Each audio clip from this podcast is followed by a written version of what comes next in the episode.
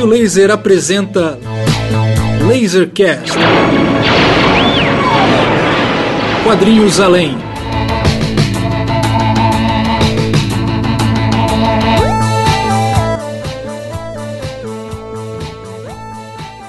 Salve, salve ouvintes de todos os cantos do planeta Terra. Este é o Lasercast, o podcast do site Raio Laser. raiolaser.net é o nosso endereço. E lembrando que estamos também no Twitter, no Instagram, no Facebook e no YouTube. Nos procurem por Raio Laser Underline HQ ou apenas Raio Laser HQ. E no Lasercast de número 5, HQ de super-herói. Quem precisa disso? Uma bobagem? Um gênero válido? Esse é o tema do nosso bate-papo de hoje.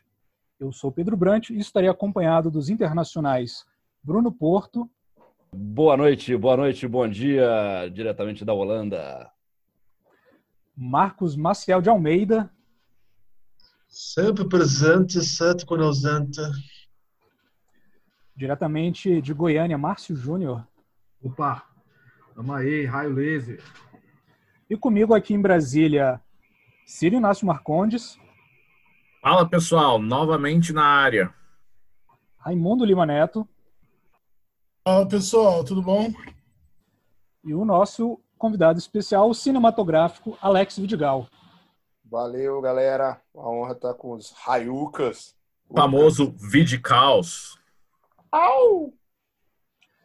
Bom, esse tema a gente já queria abordar desde a da, da ideia que acabou resultando no Lasercast, né, falar sobre quadrinhos de super-herói numa abordagem sobre um viés, vamos dizer assim, crítico, né?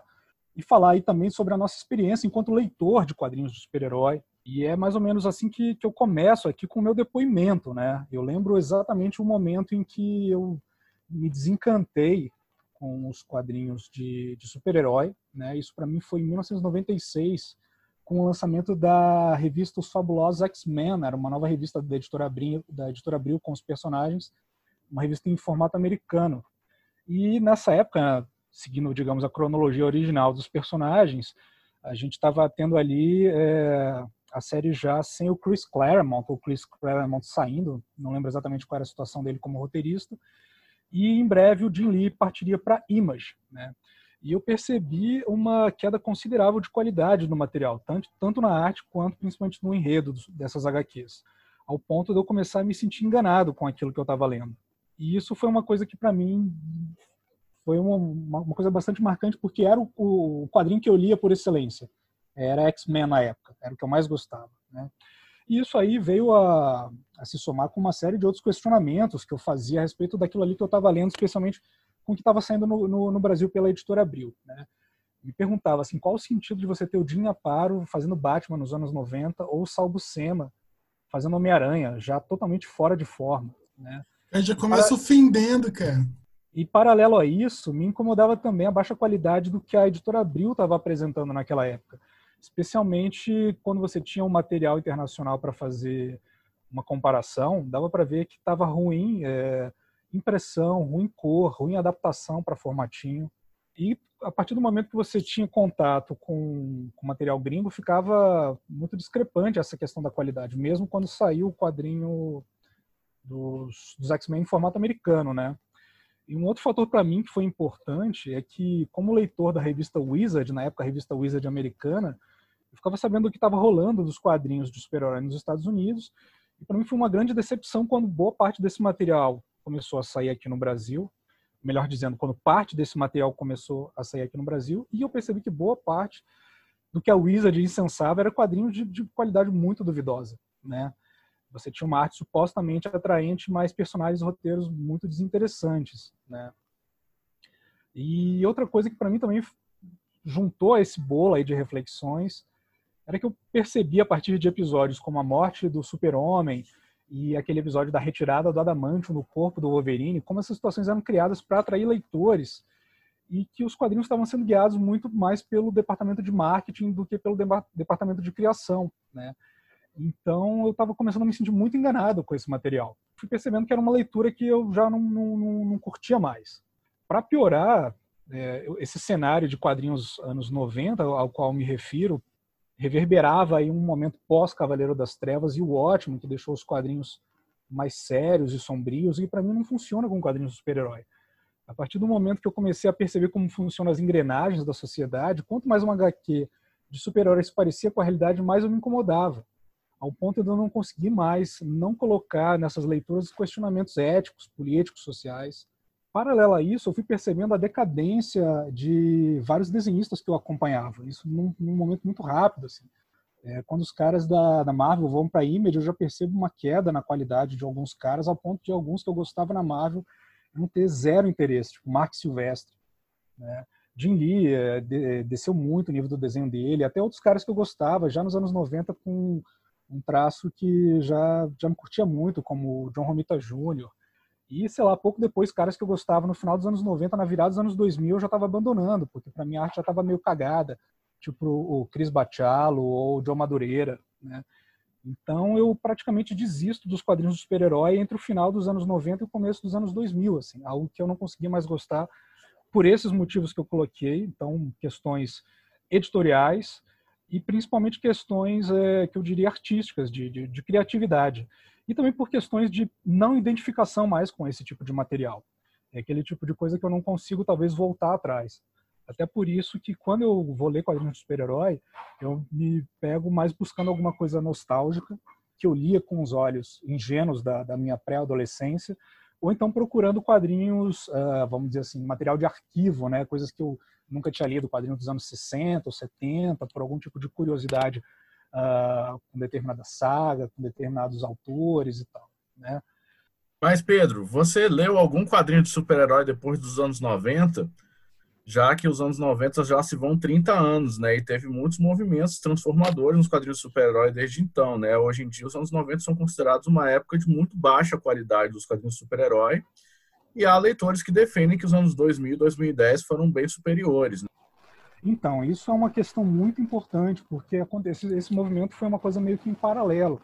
Ao mesmo tempo que eu fui ficando desgostoso com os quadrinhos de super-herói, eu não fui procurando outras alternativas dentro dessa seara. Eu já parti para outras coisas. Então, as coisas interessantes que foram saindo de quadrinhos de super-heróis, seja Marvel, DC, seja de outras editoras, eu acabei não acompanhando, porque eu já não estava mais nessa. Então, eu, eu realmente uh, deixo isso bem claro, assim, que em determinado momento eu parei de procurar, né? É, mas uma coisa que realmente me incomoda, sempre me incomodou, e nisso eu sou bem chato, é a questão da arte. Eu fico muito de cara como é que editoras grandes como Marvel e DC podem se dar o luxo de ter arte tão lenta. Eu acho quadrinho mensal de super-herói, assim, no geral, é muito ruim o material que tem saído dos anos 90 para cá, assim.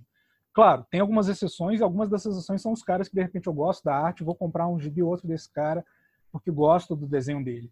Mas eu acho, no geral, um material muito ruim, muito ruim. Na verdade, isso eu acho que tá ao longo das histórias dos quadrinhos super-herói, né? Essa questão de você ter uma arte bastante irregular, né? Dentro de uma própria série, assim, né? É, sei lá, eu lembro de uma coisa que me incomodou bastante. Eu gosto muito do Frank Whiteley, ilustrador, acho que escocês. E ele estava fazendo X-Men com o roteiro do Alan Moore e de repente entrou um outro cara que eu achava de horrível, que não tinha nada a ver com esse cara. Até conversando com vocês depois, vocês me disseram, ah, não, esse cara ele não está realmente tão bem no X-Men, mas ele tem uma outra série solo dele, que, que o trabalho dele está mais interessante e tal. Assim, eu ficava, cara, como é que uma editora do, do, do, do nível da Marvel faz isso com os leitores? Eu percebi, assim, uma certa maneira de encarar os leitores como meros consumidores e gente tapada. Assim, vocês não estão percebendo que eu estou vendendo para vocês gato por lebre. Uma coisa que para mim estava muito clara, assim, escancarada com a qualidade dos quadrinhos do super-herói que eu estava lendo. Mas, claro, talvez eu esteja nessa que nem quem reclama de que não tem mais bandas de rock boas no mainstream, né? Mas não tem mesmo? E nem gibi, gibi de super-herói bom também.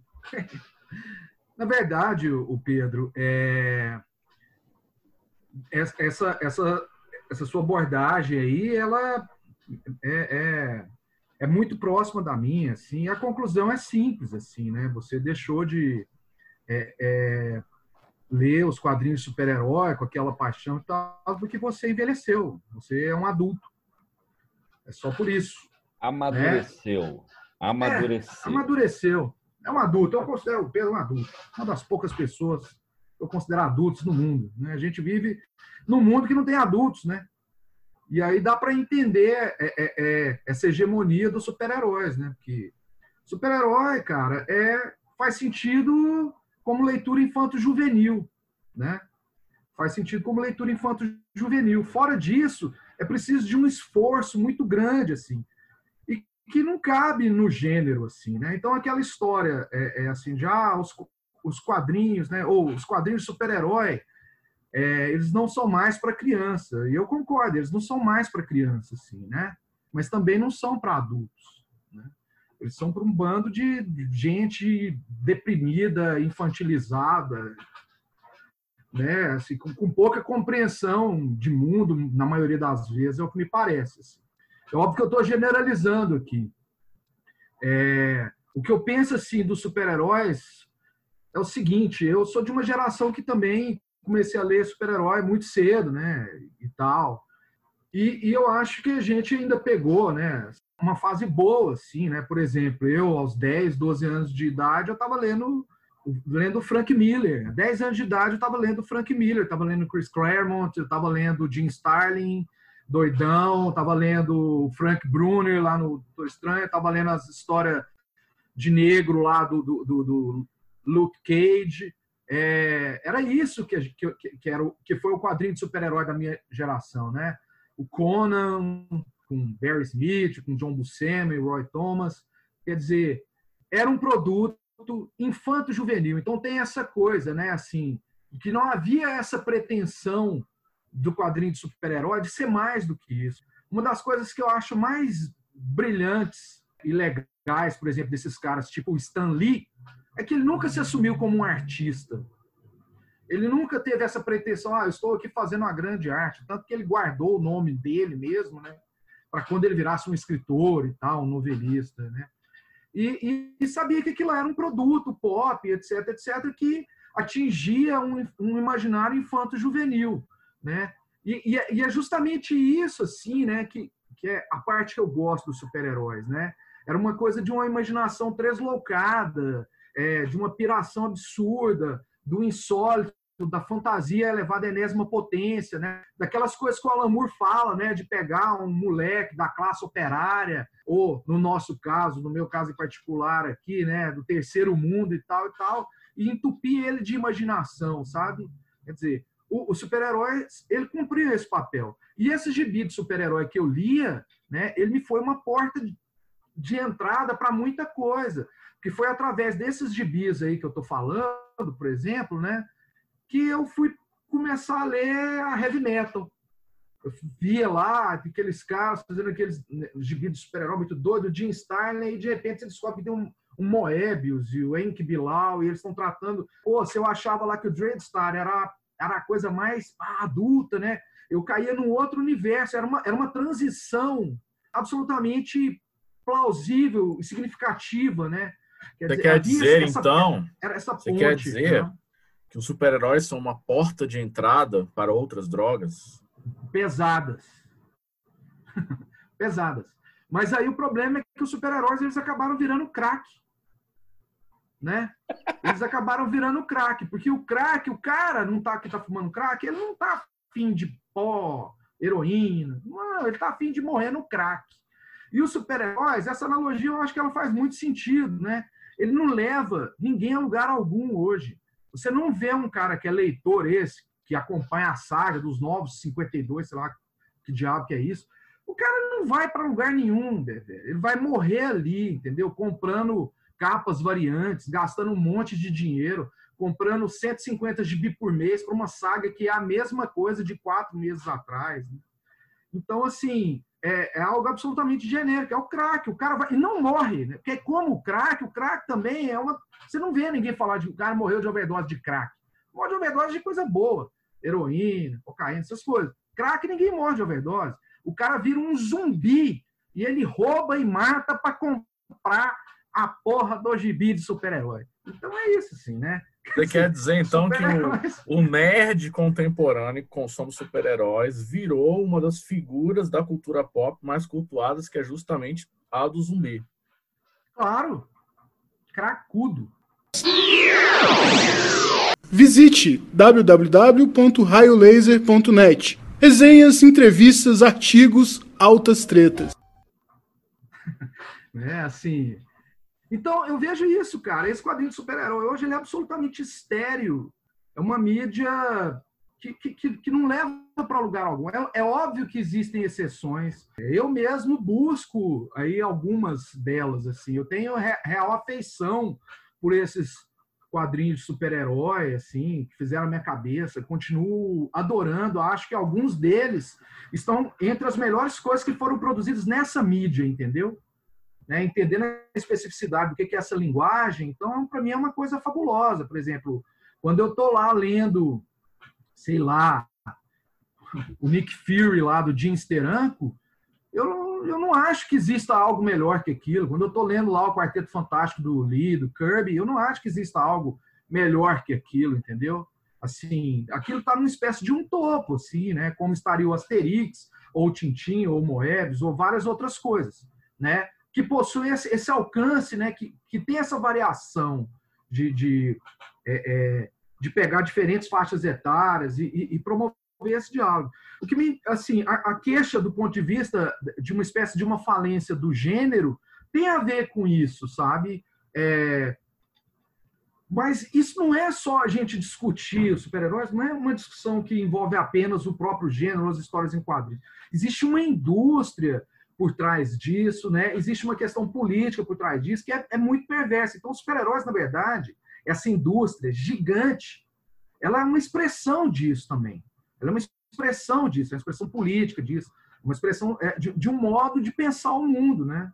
É... É, tem, tem, uma fala, cara, que, o, que eu já tinha falado uma vez nos bate-papos da Raio, que é um trechozinho que o Grant Morrison escreve de um gibi dele, de, do Multivest, que inclusive é um gibi que faz uma referência a Watchmen, então está dentro desse contexto, que ele fala que depois da, depois da, o personagem fala que depois da, da queda das Torres Gêmeas, uh, passou-se a vender sonhos infantis para adultos inseguros, né?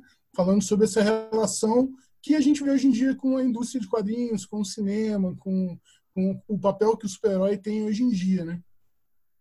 Isso, de, de um mundo infantilizado. E tem essa questão. Essa coisa que o Pedro tocou, e que eu acho que toda vez que a gente vai falar de super-herói, a gente esbarra nela, que é esses adventos de 1986, não é isso? Que é o Cavaleiro das Trevas e o Watchman, né? Eles é assim, é igual banda, né? A gente gosta dessas relações com o rock, é igual banda boa, sabe? Tipo assim, você vê uma banda genial igual Fate No More, deu origem a New Metal. Então, assim, é duro, malandro, né? Genial é, é controverso para você. Genial, né? E, e, tipo assim, é, é uma coisa dura ali, cara, de, de, de, de se pensar, sabe? É, porque, na verdade, esses dois quadrinhos, eles, eles criaram um novo fôlego para o gênero. E eles também tiveram uma dificuldade, não é isso, assim, houve muita adesão a eles, eles tiveram uma dificuldade, assim, não é, eu estou entrando para o caminho errado aqui eles foram compreendidos de uma forma dúbia, né? Na verdade, essa compreensão ela se atualiza. Por exemplo, né? O Watchmen, cada vez mais, assim, é uma, ele é, é evidentemente não é um quadrinho de super-herói, ele é um quadrinho que põe em xeque o próprio quadrinho de super-herói, né? E era uma coisa que eu lá, jovem também, eu achava que, que o Cavaleiro das Trevas fazia isso também. E não é bem assim, o Cavaleiro das Trevas não faz muito isso. O Cavaleiro das Trevas é mais um, um gibi de super-herói para um público um pouco mais maduro, digamos assim, mais sofisticado, né? Mas o Ótimo não, ele é um, ele é um quadrinho que, que cria essa questão. É tipo assim, olha, que sentido faz? Ou seja, o quadrinho de super-herói ele não consegue lidar com a complexidade do mundo adulto por causa da, da condição primária dele. É uma condição primária, é a própria característica. Se você né, tem o poder para mudar, tipo assim, né, a, a, piada do Batman. O que é o Batman, né? Que eu gosto de falar, eu acho divertido e tudo. E eu gosto de ler os gibis do Batman e tudo, né? O Batman é o quê? Né? É um playboy, é um cara rico, milionário, que sai na rua de noite para bater em pobre, pô. Esse é o Batman, né? O Batman é isso. Né? Se ele tivesse, né? se, se, se o super-heróis fizessem algum sentido, com a grana dele, ele ia lá e, e resolvia um, uma, uma, série de problemas lá em Gotham City, porque ele teria condições financeiras, intelectuais, etc, etc, etc. Ao invés É, de exato. estudar Kung É Fu, impossível ele tinha um que ter lido Capital, realista. porra. Não é isso? É isso. É, isso. impossível Então, um assim, super-herói ser realista. Então, fazer é super-herói questão. realista é uma contradição em termos, é, uma, é um paradoxo. Total. Exato. E aí, só para só pra terminar aqui, para não ficar monopolizando demais a parada aqui, é justamente isso, é impossível. E hou- houve esses experimentos que foram muito bem sucedidos, por exemplo, o Watchmen. Só que isso criou uma ilusão de maturidade no leitor de super-herói que não corresponde à realidade. E essa coisa galgou muito rapidamente para um outro rumo. Né? A Image ela acontece quanto tempo depois? Uma década depois do Cavaleiro das Trevas? Talvez nem isso. Né? Pouco tempo depois, né? E lá o que você via era aquele negócio de ah, para leitores adultos, e você não tem absolutamente nada de adulto. Aquilo lá é para leitor retardado. De você ter, por exemplo, violência em excesso no gibi, não quer dizer que ele seja para adulto, só quer dizer que ele seja violento. Né? O fato de você ter sexo, por exemplo, no gibi não não faz dele um gibi adulto, só, só, só faz dele um quadrinho pornográfico. Né? Então, assim, e foi criando-se essa cultura de que ah, os super-heróis não são para criança, olha que legal, eu, sou, eu leio super-herói, então eu posso ser adulto também, etc, etc. Tenho mais notícias para você, meu caro. Você está lendo super-herói aí, tem senso crítico, pede para a mamãe trocar a fralda já, que o bumbum está assado. A tentativa de tirar a sunga, de, de- de tirar a sunga do super-herói, é isso que você está falando, Márcio. É, quadrinhos ah, do super-herói é, para adulto. Não, então peraí, galera, a gente tem que resolver essa história dessa sunga. Ah, é, né? É assim, né? calças, Porque Agora é para adulto, então vamos ter que tirar a sunga, né? É, aí, entendeu? Você bota e você vê lá no, no redesenho dos novos 52, não tem mais ninguém de, de, de sunga e tal. Agora tem um ficou adulto. Batman com, o Batman com um neon assim, em volta do morcego, né, cara? Que coisa maravilhosa. E, e aí, você sabe o que é o mais engraçado? É o bando de nerd xarope vir reclamar que tem mamilo, velho. O cara, velho, fica lendo toneladas de gibi desse Batman horroroso aí. Saca? Não, o filme do Josh Schumacher tem mamilo, onde já se viu, né? Então, é isso. Eu acho que tem duas coisas aí que vale a pena a gente separar, talvez. Um é a trajetória dos super-heróis nos quadrinhos, né? Se a gente analisar uma coisa mais endógena, assim, dentro da história dos quadrinhos, até porque ele não ficou adulto, entre aspas, de uma hora para outra, né? Foi um processo que atravessou décadas até o super-herói chegar nessa configuração atual. Então, o super-herói dos anos 80, ele era mais adulto do que o dos anos 70, que era mais do que o dos anos 60, que era mais do que até chegar na Era de Ouro, quando os super-heróis eram voltados exclusivamente para as crianças. Porque depois, nos anos 60, com a reformulação da Marvel e tal, acho que o público-alvo era mais adolescente, tanto que tinha essa questão da identificação e tal. E a outra coisa é, esse, é a interferência dos filmes de super-herói numa que transformaram super-herói numa geleia geral que qualquer cidadão, que talvez muitos que nunca tiveram contato com os quadrinhos, consumissem essa cultura de uma forma meio acéfala, que nem essa que você está colocando. É, e os filmes acabaram dando essa dosagem né, é, bem equilibrada entre considerações adultas, considerações infantis, fantasiosas, outras de filme de ação, misturando gêneros, criando uma fórmula perfeita para meio que hipnotizar a população e tal, e fazer uma ideologia de super-heróis é, consumir a maior parte do público do cinema atual, né? Eu acho que essas duas coisas são diferentes. O que é nos quadrinhos, o que, qual que é a evolução dos quadrinhos, qual que é o rompante que a chegada dos filmes modernos de super-herói fez com o gênero, né? É engraçado que quando, sei lá, estava ali na infância, pré-adolescência, começo da adolescência, tudo que eu mais queria era mais filmes de ficção científica e filmes que fossem adaptações dos super-heróis que eu ia nos jogos. Cara, quem diria que isso iria se realizar e eu ia achar, tipo assim, a pior coisa do mundo. Não Mas é ruim, aquela não, coisa. Não é ruim, não. Vocês estão exagerando. Vocês estão exagerando. É porque vocês você era um adolescente que sonhava Não, mas com é- essa coisa de super-heróis. Não, mas aí vocês estão falando de um, de um- de um outro fenômeno de massa, porque quando você tem Adam West, que é completamente despretensioso em relação à realidade, quando você tem a Mulher Maravilha da Linda Carter. Cara, são momentos que no mundo todo, inclusive no Brasil, ganha uma, uma, uma, uma, uma visibilidade muito grande o super-herói, né?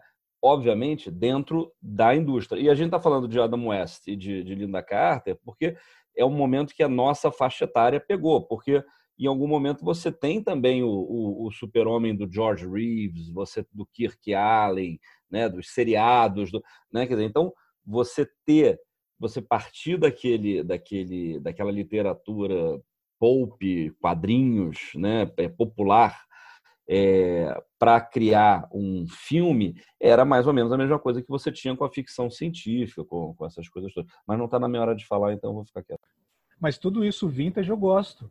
O que eu não gosto é do que veio na virada dos anos 90 para frente. É, é, é, a isso que eu me refiro. E, claro, algumas exceções, mas o que virou, isso que a gente tem hoje em dia, né? Esse gênero, filme de super-herói, assim, né? Que se não fosse pelo Ciro e pelo Vidigal, provavelmente eu não veria nenhum, né? Eles que me obrigam a ir no cinema com eles, pra gente ir de galera e ver isso daí. Geralmente eu saio da sessão puto da vida. Porra, gastei 50 reais no ingresso, uma pipoca fria. Nossa. É, mas, mas olha só, mas olha só, mas você isso... vai, né? Covarde. assistir Star Wars você vai, né? Canalha. Mas não, também não vou, cara. Também não vou. Diana Jones você vai, né? Salafraga. Mas olha só, é isso daí Parece. também. Aí, aí assim, arriscando, arriscando um, um, freudiano aqui, isso faz parte também um pouco daquilo que a gente estava falando, Pedro, do, do, do, amadurecimento, né?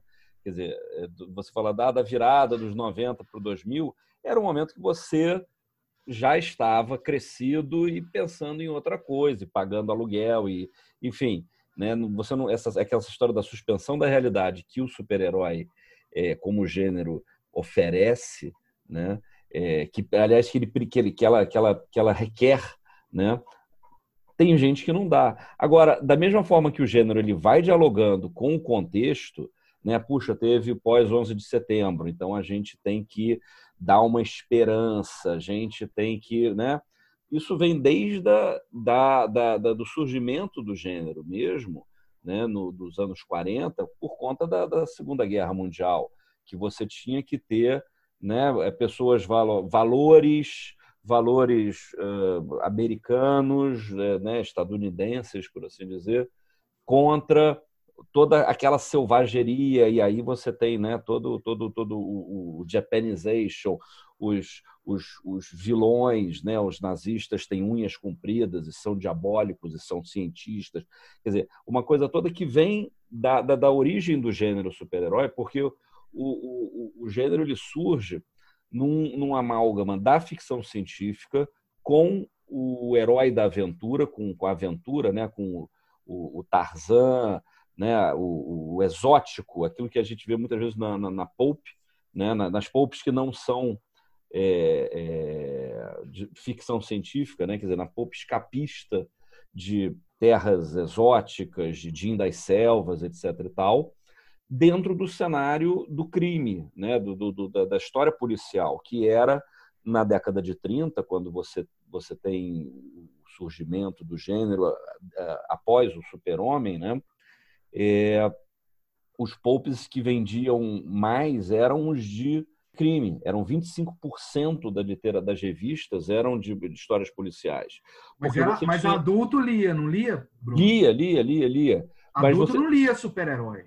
Não, mas não existia, calma, não existia super-herói na década de 30 ainda. O que, que você tinha era que você tinha uma, um, você teve uma urbanização muito grande do, dos Estados Unidos e aí passou a ter uma coisa chamada crime, porque há 20 anos atrás, 20 anos antes, não existia crime, né? Assim, é, é, porque eram cidades menores, né? Você não tinha essa coisa do, dos gangsters, você não tinha a proibição da lei seca, né? Então você passou a ter uma. uma seria uma... o crime organizado, né? O crime, crime organizado. Existia, não existia o crime pois organizado. é. E aí, e aí o sujeito ele, ele se sente impotente diante dessa situação e diante de outras situações que a própria ficção científica e o horror, né, que é do avanço da tecnologia, de você perder uh, emprego pela tecnologia, tanto que o super-homem ele é o cara que está destruindo um carro, né? Na Action Comics número 1, Ele está destruindo aquele símbolo da industrialização. Ele é um personagem da industrialização, enquanto que os, o, o, ele, o, o escudo do peito dele é um logotipo, é um S. Né? E você vê que os outros personagens do Pope que tinham símbolos, o fantasma que tinha caveira, o Batman que é posterior que tem um morcego, ou outro que tem uma águia ou um raio. Quer dizer, esses caras estão utilizando elementos da heráldica da, até da natureza, por assim dizer, né? E o cara entra com um S, né? Quer dizer, um S industrializado, um S daquela daquela virada da revolução industrial, do produto e tudo mais. Então, o, o super-herói ele surge nesse, nesse, nesse, nesse amálgama, quer dizer, você, em vez de ter o John Carter, que vai para Marte e é, ganha poderes por causa da gravidade, vamos pegar um, um marciano barra kryptoniano, trazer para cá, entendeu?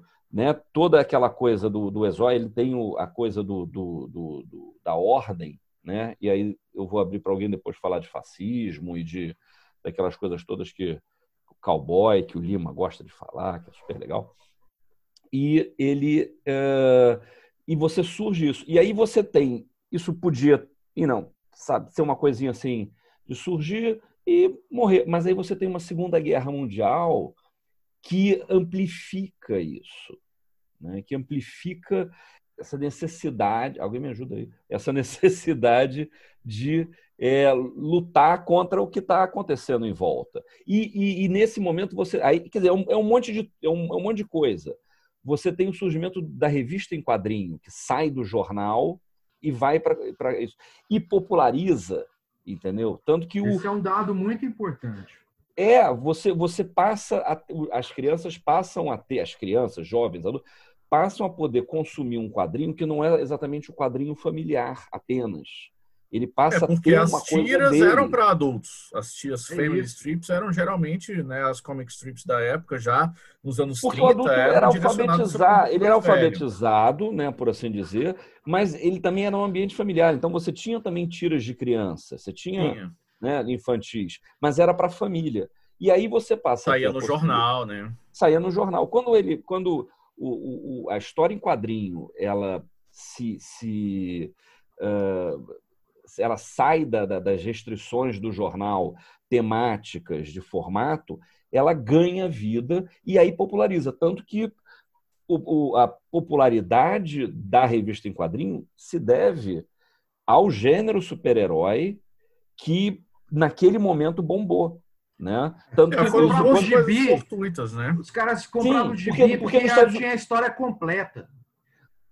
Foram Exatamente. duas coisas fortuitas. É isso. Ah, o Super-Homem, que era um personagem de ficção científica que havia sido criado uhum. quase 10 Mas anos bem antes. o defensor do Super-Homem aí. E os caras tentaram vender, o Jerry Siegel e o Shuster tentaram vender por, acho que, 8 anos e tal, até conseguirem vender do formato como é, gibi.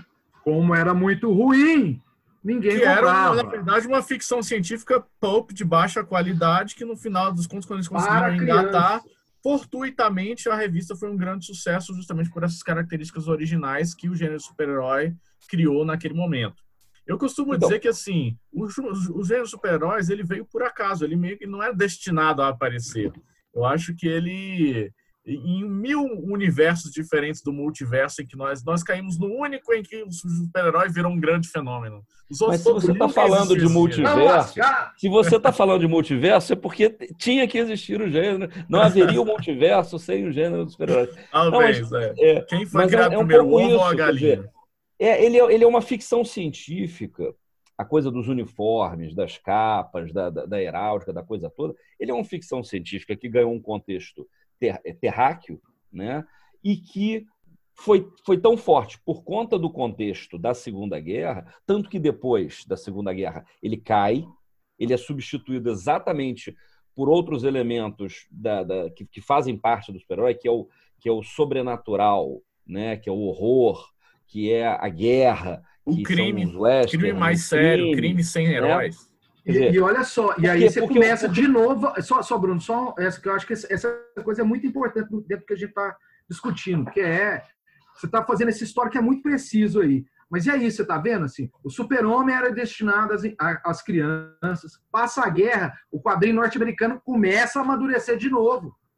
há um movimento dentro do próprio comic book, que era um- uma leitura quase que exclusiva para crianças, né?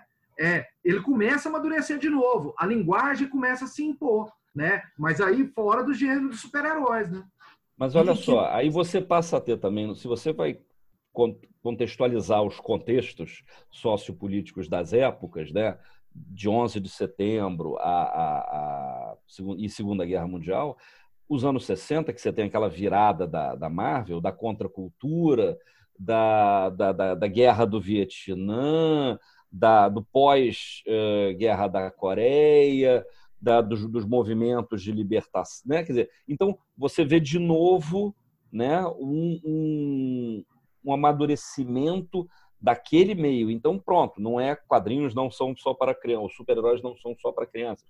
É ligado à ficção científica. Agora, é, é, voltando ao que eu estava tentando falar, o, o- o super-herói ele é um quadrinho de ficção científica que ganhou um, características próprias, né, tão fortes que ele se desvincula disso.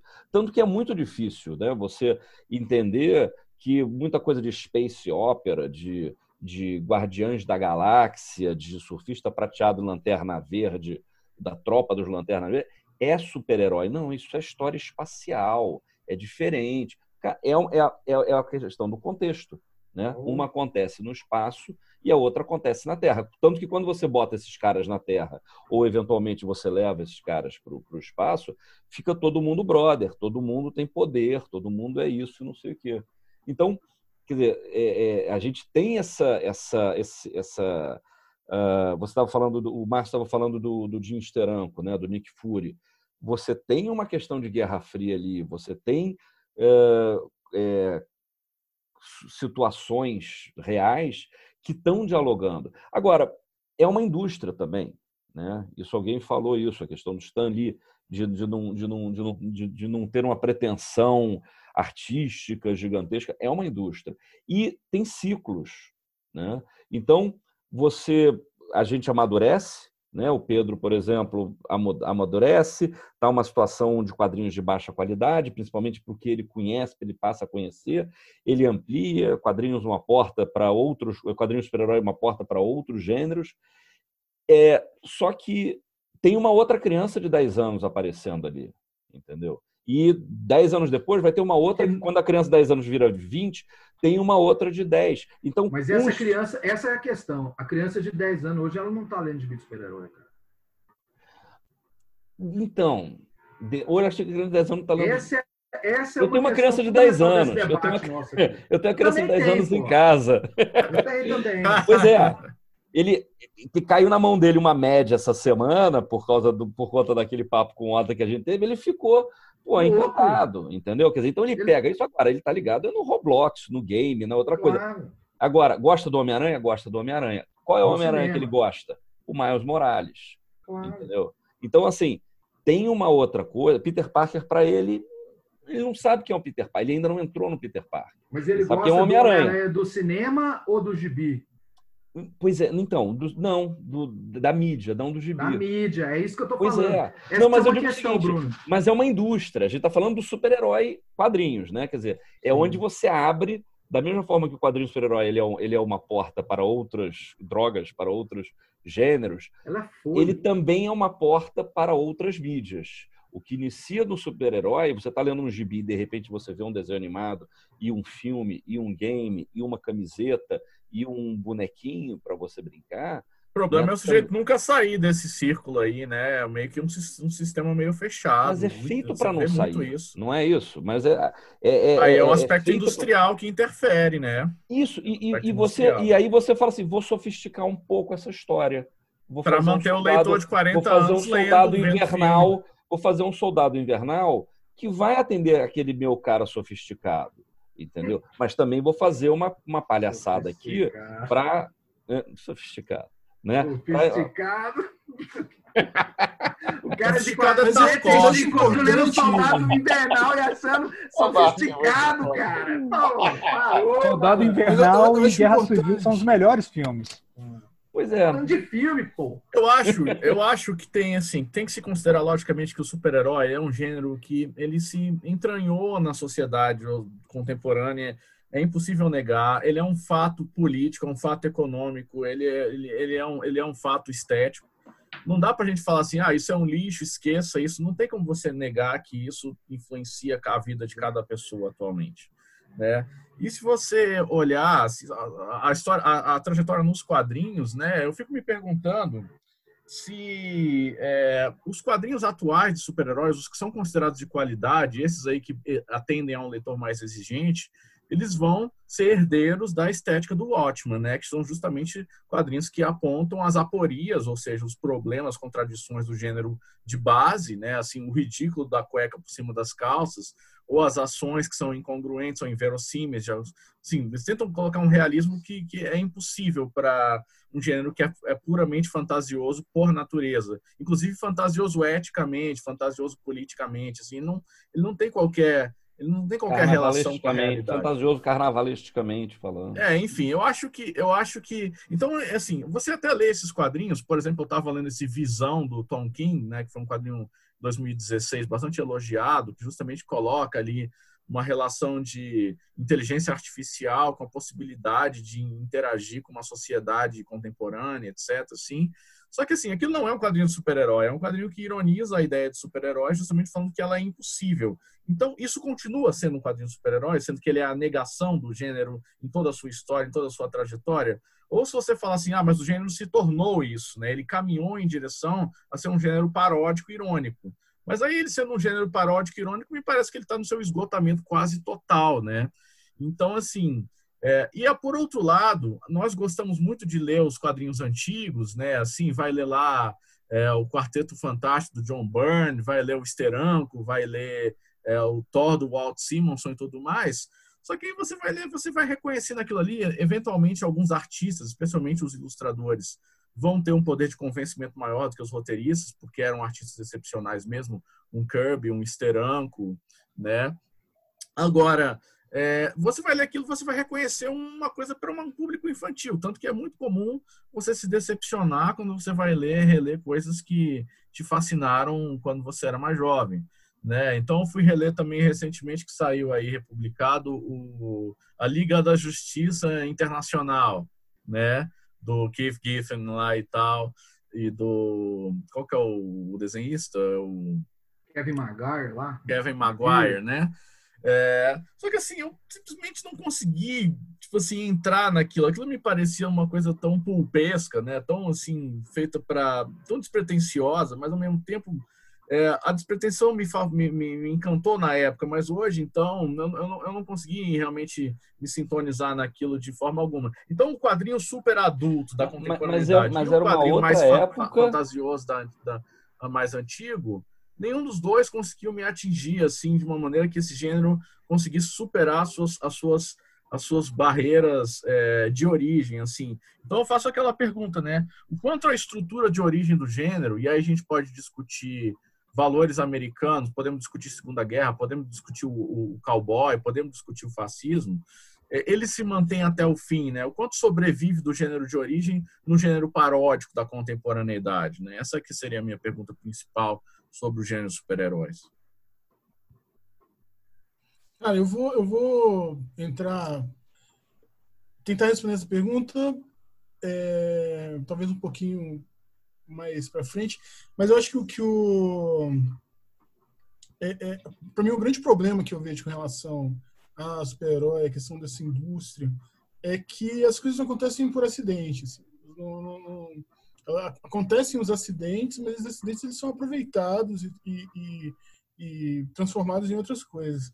Então, se a gente tem o gênero super-herói, que ele nasce ali em 1930, a partir da, da, da, do encontro fortuito ali de, da pobreza, da depressão, da, da queda da bolsa, de pessoas desesperançosas e que encontram ali no quadrinho de super-herói uma, uma maneira de, de escape para aquela realidade, ainda mais as crianças, né, que acabam sendo é, um lado que não é ouvido e que vão encontrar dentro do quadrinho de super-herói um espaço de autonomia, né, porque a tira de quadrinho e, as, e os encartes semanais eles vinham um jornal. Então, o pai lia e entrava em contato e sabia o que, que o filho ia estar lidando, mas o, o gibi, ele ia na banca e comprava com um troco do pão, então ele tinha aquele espaço ali que era dele.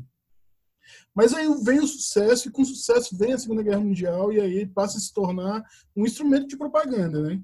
Que ele não passa a se tornar, ele não vira um instrumento de propaganda. Você tem pessoal responsável pela propaganda militar norte-americana que vê o sucesso estrondoso daquele meio e resolve pegar e sequestrar o meio para fazer propaganda militar, porque eles precisam dos bônus de guerra para conseguir ir lá para a Europa. Para, para.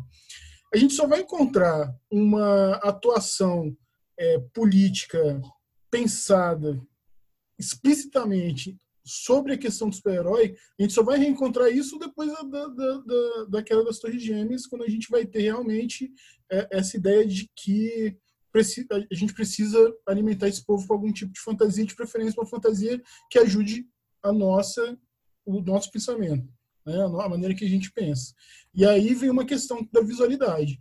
É, lá no, no, dos anos 20, você não precisava de muita coisa para encantar a visão das pessoas. Você botava só o fato de ter, ter material impresso colorido já era um encanto para a vista de tele, que pessoal que nem tinha televisão. Agora, quando você vem para 2001, século 21, o quadrinho, por mais que o Photoshop impere ali, ele não tem o mesmo poder de encanto que vai ter como instrumento de, de, de propaganda que eles precisam.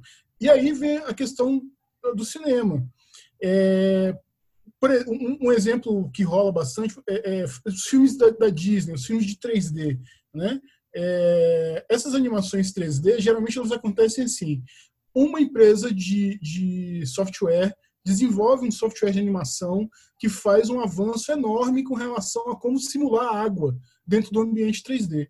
E aí vende para a Disney. E a Disney fala, galera, estamos com um software cabuloso, bora fazer um filme de água.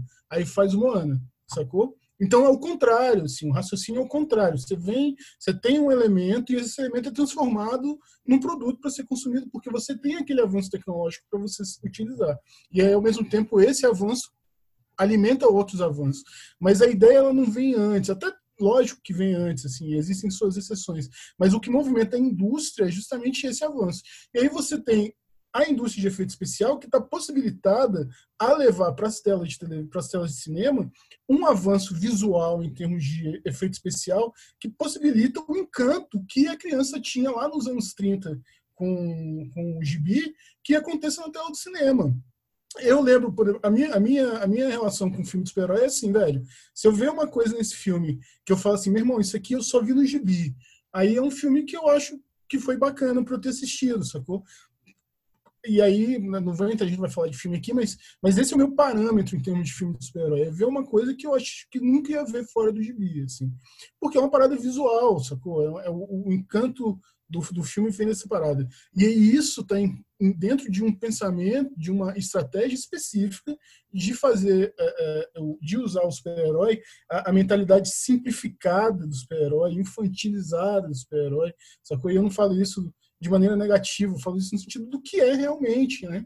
É fazer com que se torne uma forma de, de levar esse, essa discussão rasa, essa discussão nula, ética, estética e política para o maior número de pessoas possíveis, porque elas não leem mais gibi. Gibi não é um, a mesma coisa que se vendia antigamente. Né? Então, para mim, o grande problema que tem com relação a, ao, ao quadrinho de super-herói é um desequilíbrio ecológico do quadrinho. Né? A gente tem muito mato e é muito difícil você achar quadrinhos de quadrinho que é de qualidade, ele está escondido no meio daquele mato de super-herói ali que vai tomando conta né? E que se você deixar um mês ali sem, sem capinar, cobriu a área toda, sacou? Mas alimentado por essa indústria. Não é mais esse quadrinho. O quadrinho só vai, é, da minha opinião, o quadrinho super-herói só vai existir mesmo hoje em dia é, de interessante como como é, é, é crítica, como como ironia, como a pastiche do, sobre, o próprio, sobre o próprio modelo do super-herói. Porque ele não se sustenta mais. Quando ele se sustenta, a gente tem esse, esse quadrinho super-herói que a gente vê hoje em dia que não, que não, não tem mais substância, assim, não tem... A, tenta assim, sempre se imitar os anos 80, porque o, o, o choque ali do que foi causado pelo, pelo Watchmen, por aquela fase ali dos anos 80, o impacto é tão grande que ele ecoa hoje ainda com, como, como uma estratégia de fazer as pessoas lerem quadrinhos. Mas o quadrinho, esse quadrinho super-herói, ele vende, ele, ele, ele, não é uma coisa que, que vende assim, mais do que qualquer outro quadrinho que você encontra independente, porque é uma indústria, porque as pessoas se alimentam da inércia, que a inércia é o maior achado que Hollywood encontrou com relação a quadrinho. Quando eu comprava o quadrinho super-herói, cara, eu comprava o quadrinho super-herói 100 números depois de eu ter achado ruim o gibi, sacou? Quando saiu o Chris Claremont lá do X-Men, eu comprei X-Men até 100 números depois para parar de ler o negócio, sacou? Então imagina como que isso funciona com filme, a quantidade de milhões que ainda vão gerar, até as pessoas perceberem a merda que elas estão assistindo, sacou? E... É, Lima, Lima, só te interrompendo aí, é, você falou essa coisa da, da, da, inércia, tem uma coisa interessante, que assim, eu tinha uma loja de quadrinhos, né, você era um dos clientes e tal, muitos aqui, e tem uma coisa interessante que foi assim, tinha um gibi do Capitão América, que era é, Captain America Sentinel of Liberty, que estava fazendo sucesso tal, e teve um, um segundo gibi do Capitão América. E tinha um amigo seu que ele comprava esse gibi, só que assim, ele, ele nem sabia que estava comprando, entendeu? Assim, ele, ele colocou o nome dele lá e tal. E esse cara, ele, ele pegava os gibis a cada seis meses. Então ele chegou lá, ele pegou o pacotinho dele, tinha seis gibis. Aí ele falou assim: Eu tô comprando esse aqui. Aí eu, eu, eu falei: Tá, você tá comprando. Aí ele: Ah, então, então eu quero cancelar.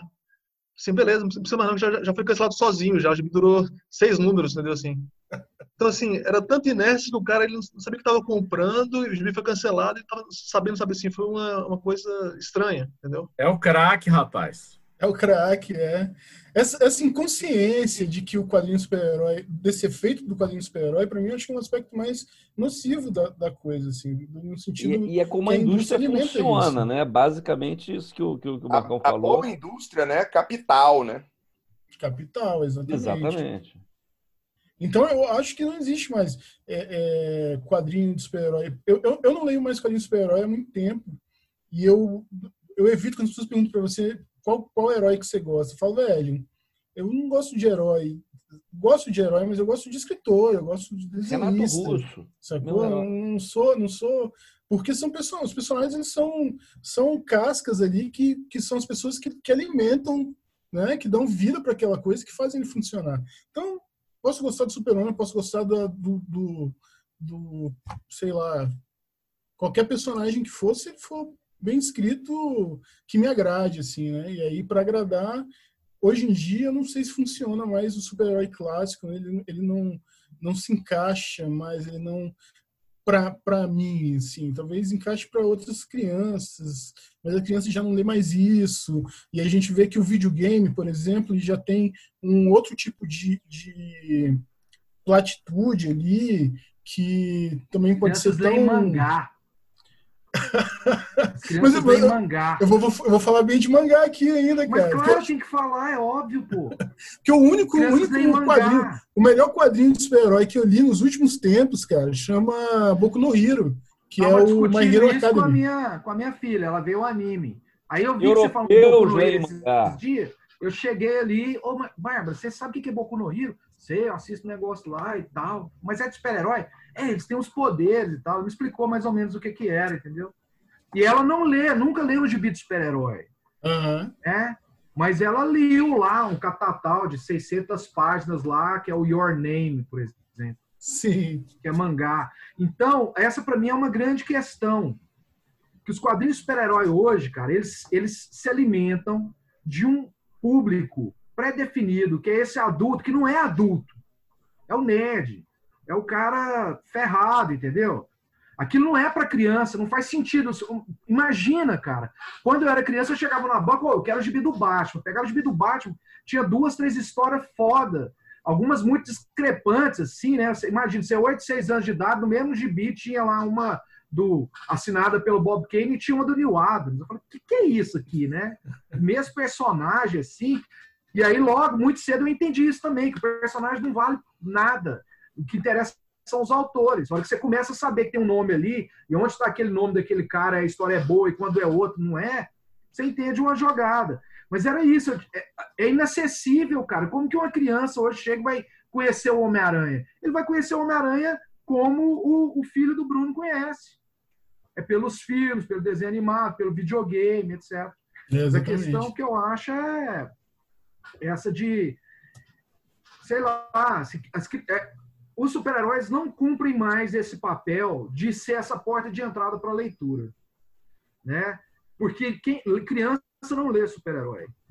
Quem lê super-herói é esse adulto que não é adulto, porque aquilo lá não é um conteúdo adulto, cara. Aquilo é uma coisa. Para esse cara que compra os seis meses de gibi, e quando ele fala, ah, eu vou cancelar, não, vai cancelar. É, independente de qualquer coisa, me parece que o super-herói se tornou muito maior do que os quadrinhos, né? Com certeza. Mesmo que ele ainda seja 90% dos quadrinhos, ocidentais pelo menos, ele se tornou muito maior e, e, as pessoas hoje em dia elas nem ligam mais super-herói a quadrinhos. Ele se tornou um produto transmídia tão bem sucedido que hoje em dia ele faz parte da cultura popular como um todo, uma cultura pop que na verdade está ligada a uma indústria capitalista e tal, e isso tudo é, afeta, né? Mas se a gente for discutir especificamente os quadrinhos de super-herói, ele fica nesse ele fica nesse nesse dilema né fica num, numa espécie de encruzilhada né em que o quadrinho que se leva que, que, que tenta produzir algum conteúdo inteligente e era como eu estava chamando o, o, o, quadrinho de super-herói é, de boa qualidade atual como um dispositivo alegórico para falar de qualquer coisa como esse do Visão ah que vai falar sobre inteligência artificial, por exemplo, sobre família burguesa, sobre contemporaneidade do American Way of Life e tal. Quadrinho inteligente, só que ele basicamente foge do super-herói, né? Porque assim, tem uns momentos em que o Visão fica lembrando de umas missões com os Vingadores, né? Aí mostra ele lutando contra um monstro, né? Mostra ele fazendo umas ações heróicas. Que isso daí é 10% do quadrinho. Esses 10% do quadrinho do Visão é o que era o quadrinho super-herói originalmente. Só que hoje ele é uma mera anedota, ele é uma mera lembrança de que aquilo um dia foi um quadrinho de super-herói. Então, até que ponto isso ainda é um quadrinho de super-herói e não um, um, uma espécie de gênero coringa que serve para você alegorizar qualquer coisa?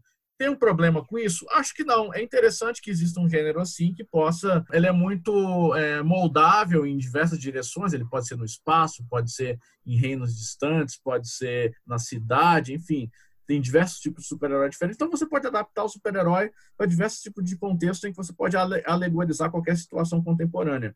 Isso é legal. Super-herói é fantasia, é fantasia livre, é, ele é interessante. Só que ao mesmo tempo eu não acho que ele deveria ser 90% de todos os quadrinhos que são lidos no mundo. Eu acho que isso é uma uma camisa de força muito grande para o gênero dos quadrinhos. Não, mas, mas o que, você, eu, eu, eu o que queria... você acha que deveria ser não, não conta nada neste mundo capitalista. Peraí, eu sei, o Pedro quer passar uma coisa para o Alex falar, mas eu, senão eu vou esquecer uma coisa que, eu, que, eu, que eu quero colocar um contraponto ao que uma coisa que o Márcio falou aqui. Ele falou que quadrinhos de super-herói não é mais é, uma porta de entrada para a leitura, como já foi um dia, etc. Tal. É importante a gente entender também que o gênero do super-herói, o gênero do super-herói, ele, ele ele muda, tá? Ele ele vai se metamorfoseando de acordo Como com qualquer isso. gênero. Como qualquer gênero. Um, um, bom exemplo é essa questão DC Marvel, né?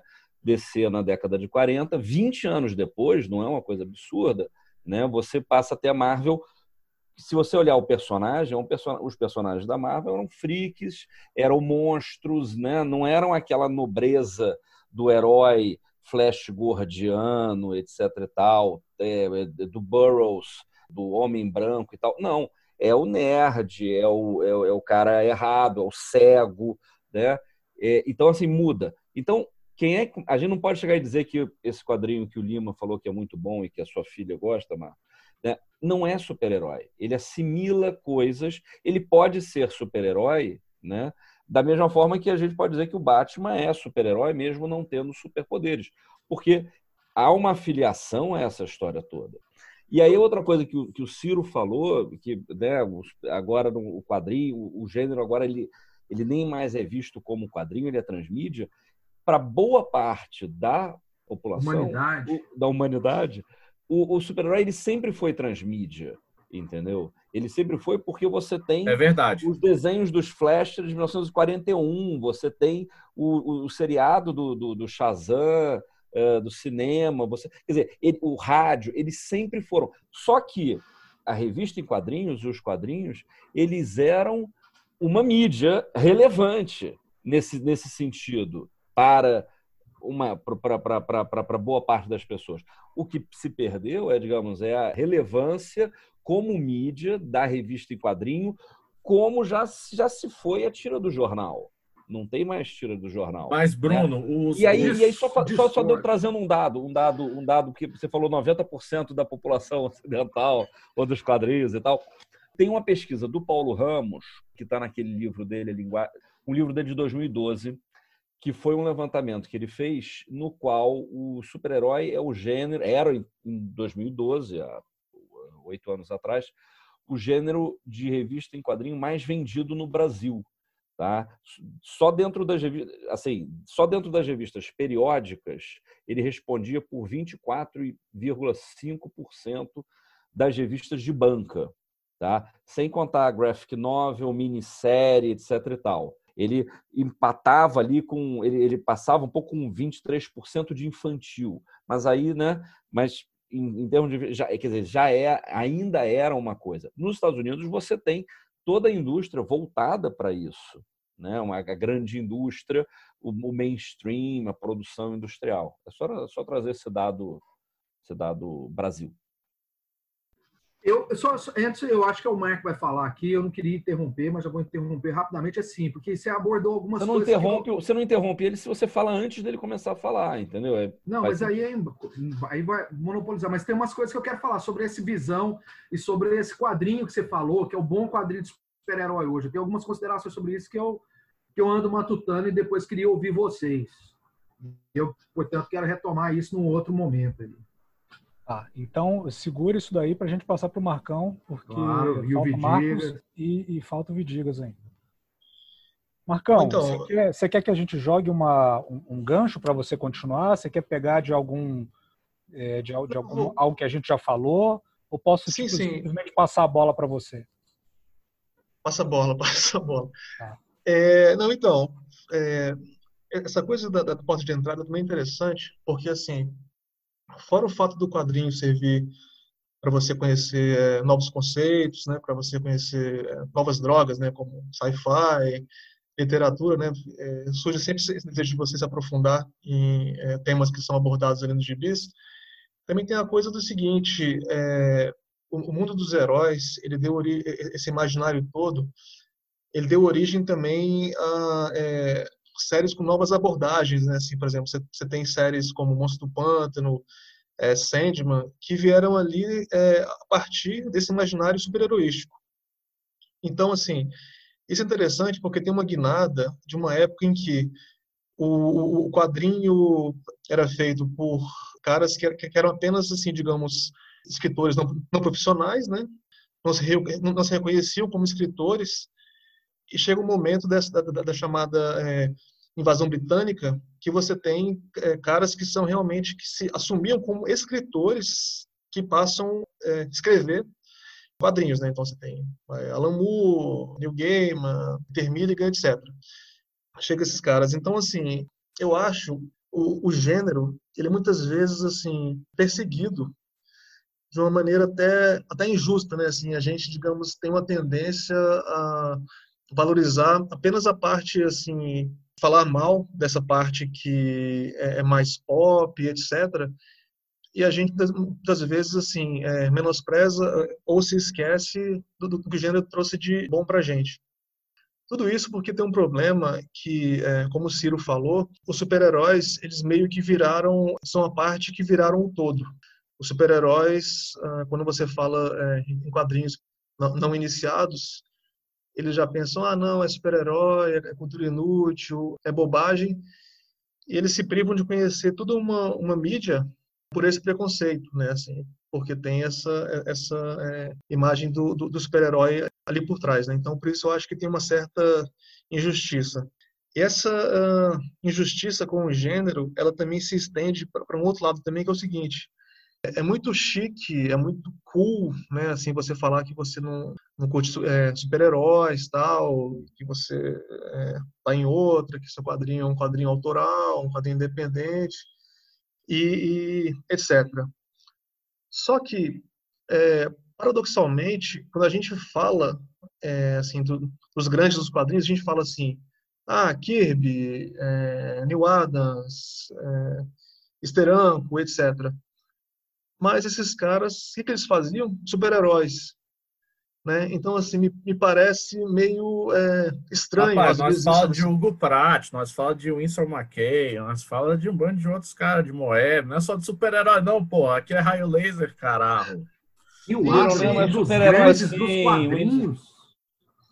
Eu falo assim, é, em geral, em geral. Em geral, a gente, é, é, a gente levanta muita bola desses caras, assim, de é, esses grandes quadrinhos, tal, Jack Kirby, mas esses caras faziam o quê? Super-heróis, entendeu? Então, assim, a gente não pode é, dissociar isso, entendeu? Assim, eu, eu acho, é, no mínimo, é, estranho, sabe assim, você é, valorizar a figura do artista, mas não valorizar o que ele fazia, o produto, é esquisito. Eu acho esquisito vocês Uau, criticarem o Jim Aparo. Tá? Criticar o Jim Aparo é, não é esquisito, é anti, antiético. E... Acho crueldade também sacanear o Jim não, Aparo. Ainda, ainda falar mal do Salbucema ali, naquele Homem-Aranha, maroto, legal. Pedro já começou 90, com um ódio no coração. 90. Chegou errado. Foi uma, por isso que foi uma vítima fácil da Image Comics. Teve essa decepção grande depois. O cara vem falar de Marco Silvestre. Pois é, depois eu fiquei. De, de, como é que é? Com quem? Roger Madureira, sei lá, Madureira. Pô, velho. Aí você foi uma presa fácil. Lasercast. Enquanto isso, na sala de justiça. Eu era apenas um jovem inocente, frequentador da Kingdom Comics, comprando quadrinhos importados via Devir. O Pedro renega tudo que ele gostava na adolescência. Ele gostava de super-herói, hoje ele renega. Gostava de Star Wars, hoje ele renega. Gostava de Weezer, hoje ele renega. E gostava de Belen Sebastian, e hoje ele renega. Então, qual o caráter desse homem?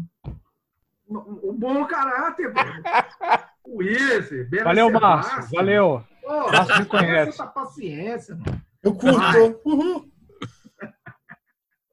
Mas, é, voltando ao esquema do, do, do Marcos, cara, é, assim, é, é, que existem, existem, que houveram coisas positivas com relação a, ao esquema do super-herói, com certeza houve, assim.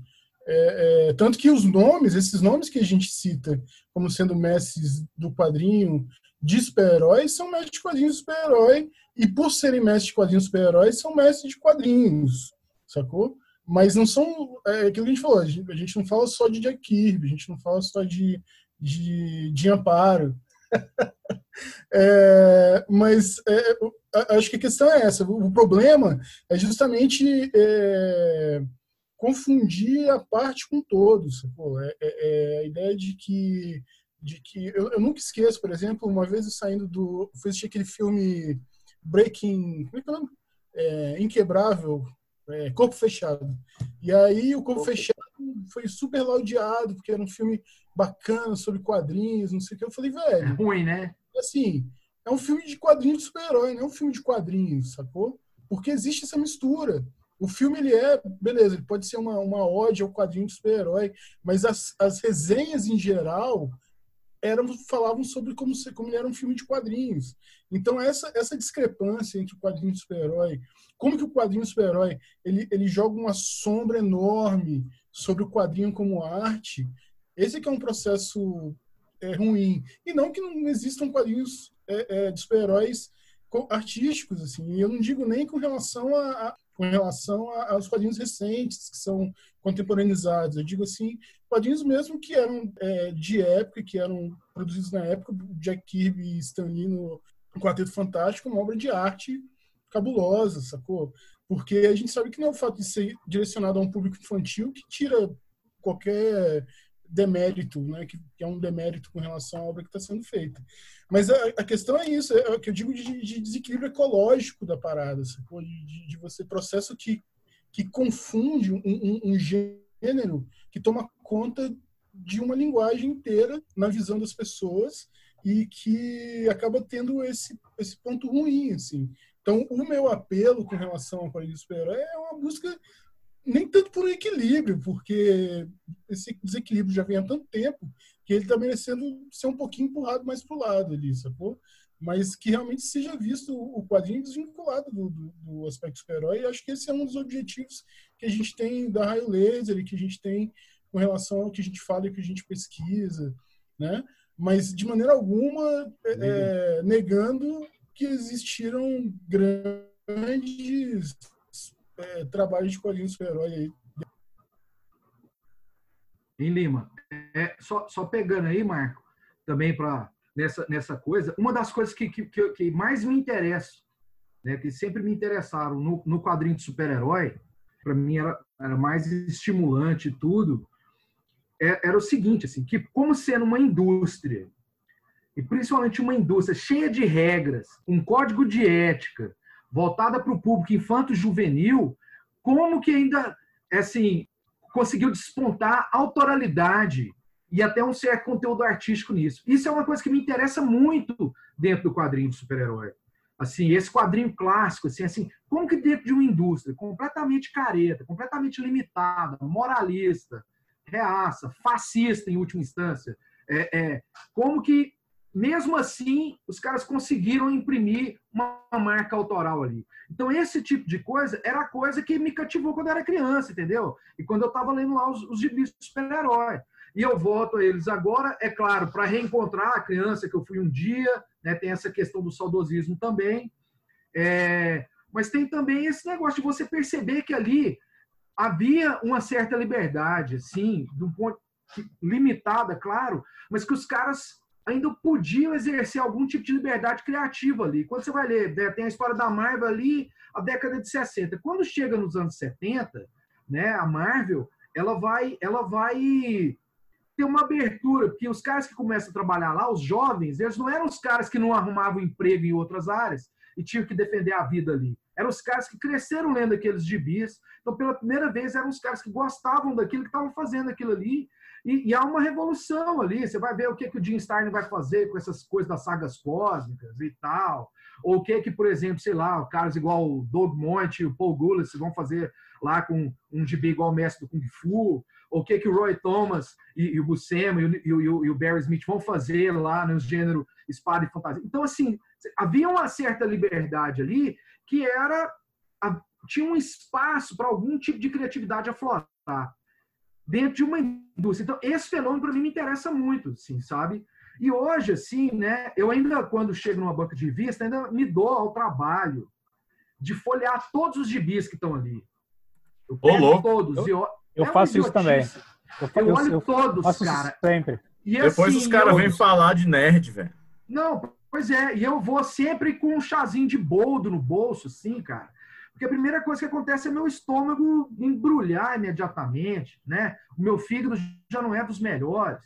Então, assim, a primeira vontade dá de vômito, porque é uma coisa só, cara.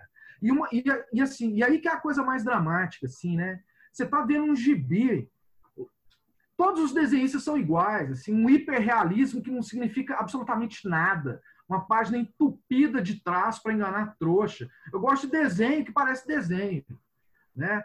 Esses caras que são metidos a ser os caras da fotografia, para uns bandos de picareta. Mas isso é uma opção de... estética sua. Isso é uma questão. Não, mas eu tô falando de uma coisa de mercado, ô, ô Ciro. Eu tô falando de uma coisa de mercado.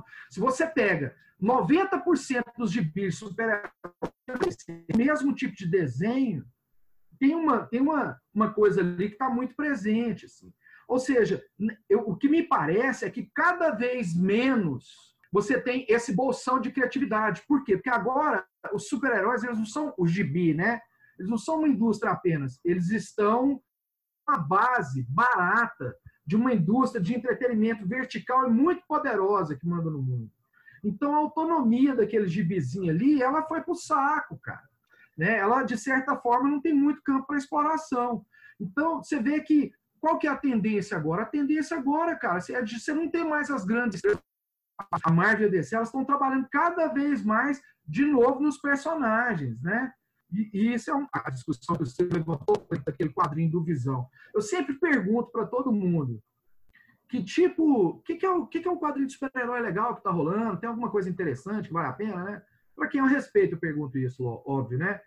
E eu vou atrás de alguns, ou alguns me interessam, né? Por exemplo, eu li esse gibi do Visão, eu gostei do gibi do Visão, né? Quais foram os últimos outros que eu gostei também? Também do Tom King, teve esse, essa série, né, do Senhor Milagre, super insensado e tal, e tal. Eu li, pô, legal esse gibi aqui. E teve também o, o outro que ele sempre fala, que é o Gavião Arqueiro, lá do, do Matt Fraction e do Dave Age, né? Isso. São gibis legais. Agora, deixa eu fazer. Essa é uma questão para mim, né? Eu li esses gibis. Eles têm marca autoral também. Você não pode dizer que, não, que a indústria não abre. Pois é, pois é. Ele não falou. Pra... Peraí, deixa eu terminar. Não, não, peraí, peraí. peraí, peraí. o Márcio estava falando. Bagunça, bagunça. Não, o Márcio estava falando da questão. Ele estava fazendo uma analogia, ele fez uma analogia em algum momento com a indústria da música. Márcio, é você pensar que isso é a indústria da música. Que você vai chegar e dizer que 87% do que é produzido é pop, mercado, não sei o que, etc e tal, para vender comercial. É e, e, não tem nada autoral. Né? Não tem nada autoral. Mesmo grandes nomes e tal, são coisas que fazem isso. Tem espaço para experimentação na indústria da música? Claro que tem. Claro que tem. Agora, dentro daqueles outros 13% que não são né, autorais. Então, dentro Sim, do universo dos super-heróis, você está vendo isso. Agora, tem que entender que a indústria da música hoje ela assimila outras coisas. Ela assimila coisas da, da, do motion, ela assimila coisas culturais, ela assimila outros ritmos. O gênero do super-herói que eu estava falando, que ele vai incorporando questões de outros gêneros, de outros movimentos, de outras de outros contextos socioeconômicos, ele, ele vai modificando também. Então, você tem esse espaço para as coisas autorais, mas é a mesma coisa que a gente chegar e dizer assim, poxa, eu ligo o rádio e 90% do que eu ouço é porcaria, só 10% ah. é legal. Vou ouvir o meu Deep Purple lá de trás. Não. É a mesma coisa. A gente pode continuar chegando dizendo Paul Wilson McKay, Jack Kirby, etc e tal. Mas a gente tem que entender que 90% vai, é como a, como a indústria do cinema 90% é uma indústria. Para você ter 10% problema, Bruno, de é. Bacurau... É música ou, ou são de... mídia, super-herói é um gênero. Pois é, mas isso que eu tô falando. Mas, mas hoje é uma indústria. Entendeu? Faz parte de uma coisa. Para a indústria funcionar, se a gente for pensar em, em termos de comunicação em massa, para uma indústria funcionar, né? E é o que a gente consegue ver agora com o cinema nacional. Eu quero que a indústria o que faltava para a gente era e ter uma indústria, porque 90% dos filmes que são produzidos nos Estados Unidos, eles vão direto para vídeo ou vão para televisão, são porcarias, mas eles precisam para você treinar as pessoas que vão eventualmente se tornarem bons técnicos, bons atores para poder produzir um Scorsese da vida, por, por exemplo. Não, você, você não tá tem chorando. um Scorsese fora de um contexto de uma indústria, entendeu? Sim, sim. Então, mas eu queria só falar do Gibi do Visão, mano. Era só isso, cara. Eu queria falar você do falou, gibi do Visão. Do, fala aí, falou... velho. Fala do gibi do Visão, caralho. Não, assim, você sabe. Eu, eu não então. sei, eu quero ouvir o Alex falando. Não, agora você vai, meu. Você vai interromper agora o Alex, vai aguentar um minutinho. O Alex é o próximo, então. É lógico. É assim, essa questão, é óbvio que ainda existem bons quadrinhos super-herói. Né? Assim, é, eu não, não errei a mão. Eu, eu não, é, tem, tem pouco tempo que eu não, tem, eu não, tem, não, li, não leio o quadrinho de super-herói contemporâneo com frequência, mas os gibis, por exemplo, esses que eu citei, eu li e achei legais, entendeu? Gostei de. Foi uma experiência que para mim foi válida e interessante. E aí eu estou falando de gibis que não são só é, é, é, do ponto de vista legais, mas que são sucessos, digamos, de crítica. E essa é uma, é uma questão que eu, que eu queria levantar. Que são esses, tipo Visão, o, o, o Gavião Arqueiro e o, e o, e o outro lado do Tom King, lá do Senhor Milagre. São gibis bem interessantes, inventivos e tal. Mas é, eles, eles carregam uma coisa assim para mim, que é a, a, nítida impressão. Por exemplo, quando eu estava vendo, lendo lá o gibi, por exemplo, do Gavião Arqueiro, né, é, eu tinha havia né, do, Matt Fraction lá e com David Aja, né, umas histórias assim, você via todas as referências ali ao Chris Ware, né, os lances da diagramação usada, etc, etc e tal, né? E, por exemplo, tinha algumas histórias ali intercalando, né, uns tapa-buracos, assim, que era uma menina que desenhava e a personagem era Gavião Arqueira. E aí já parecia um gibi mais indie desses norte-americanos, tipo, sei lá, um desses, né? De, tinha as meninas e tal e tal, né? Você vê. Então, esse gibi tinha um acento indie para mim. A mesma coisa aconteceu, e, e, tem essa marca autoral, viu, Ciro? Não estou questionando isso, não. Né? Por exemplo, esse Tom King é um roteirista que vale a pena, onde tem o nome dele, vale a lida da história. Eu não vou atrás de tudo que ele faz, mas eu sei que ali tem um roteirista decente, consistente, que me interessa ver o que esse cara está escrevendo, se pintar na minha mão. Mas, por exemplo, eu fui ler o Visão, tem todos esses aspectos que você levantou, e, e por exemplo, tem ali é, esse outro gibi lá do Senhor Milagre, também é legal, começa com a tentativa de suicídio do Senhor Milagre e tal, e vai para lá. Ou seja, é como se você pegasse o gibi do super-herói e levasse ele para outros dramas, sabe? Assim, o, o, que seria muito interessante. A questão para mim é, olha só, nesse panorama, né? Nessa ecologia, não lembro mais foi essa palavra que o Lima usou muito apropriadamente aí. Em outros tempos, esse seria um tipo de quadrinho que abriria a mente de uma criança. Assim. Eu fui parar lá na heavy metal, nesses negócios, não é porque eu estava lendo um gibi peba e tal. É porque eu tinha gibi lá que eu estava lendo que dialogava com temas mais sofisticados, de forma mais sofisticada. E aí você acabava caminhando para esse lado. Agora, esses quadrinhos hoje, né, eles parecem ilhas indie dentro de uma indústria, e eles não me parecem que eles parecem não fazem outra coisa senão legitimar essa linguagem careta e reacionária dos super-heróis, entendeu? É tipo um Vladimir Safato na Folha de São Paulo, sabe? Ele é a exceção que, que confirma a regra, né? É a exceção que confirma a regra. E me parece que esses gibis, assim, eu nunca vi é, um cara que lê super-herói, que leu esses gibis, chegar e falar, cara, depois disso aqui, sabe o que, que eu fui ler? Eu fui, fui ler o Love and Rockets. E eu pirei. Ó, oh, cara, eu fui lá, cara, e li o, o, o Chris Ware, e li o Daniel Close. Me parece que tem essa coisa fechada aqui, esses quadrinhos, né? Eles podiam ser, igual como você disse, né? Eles são uma margem do sistema que cumpre esse papel de legitimação.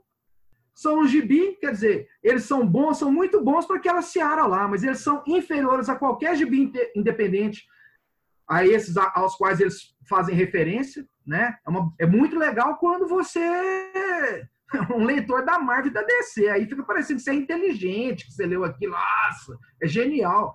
Comparado com qualquer gibiteba de fanzine, que não é tolice sem tamanho, cara, e é insensato como se fosse grande. Então tem essa questão desse pretenso amadurecimento ali, que é uma farsa também, e que cumpre um papel dentro da indústria. É como se fosse é, o heavy metal.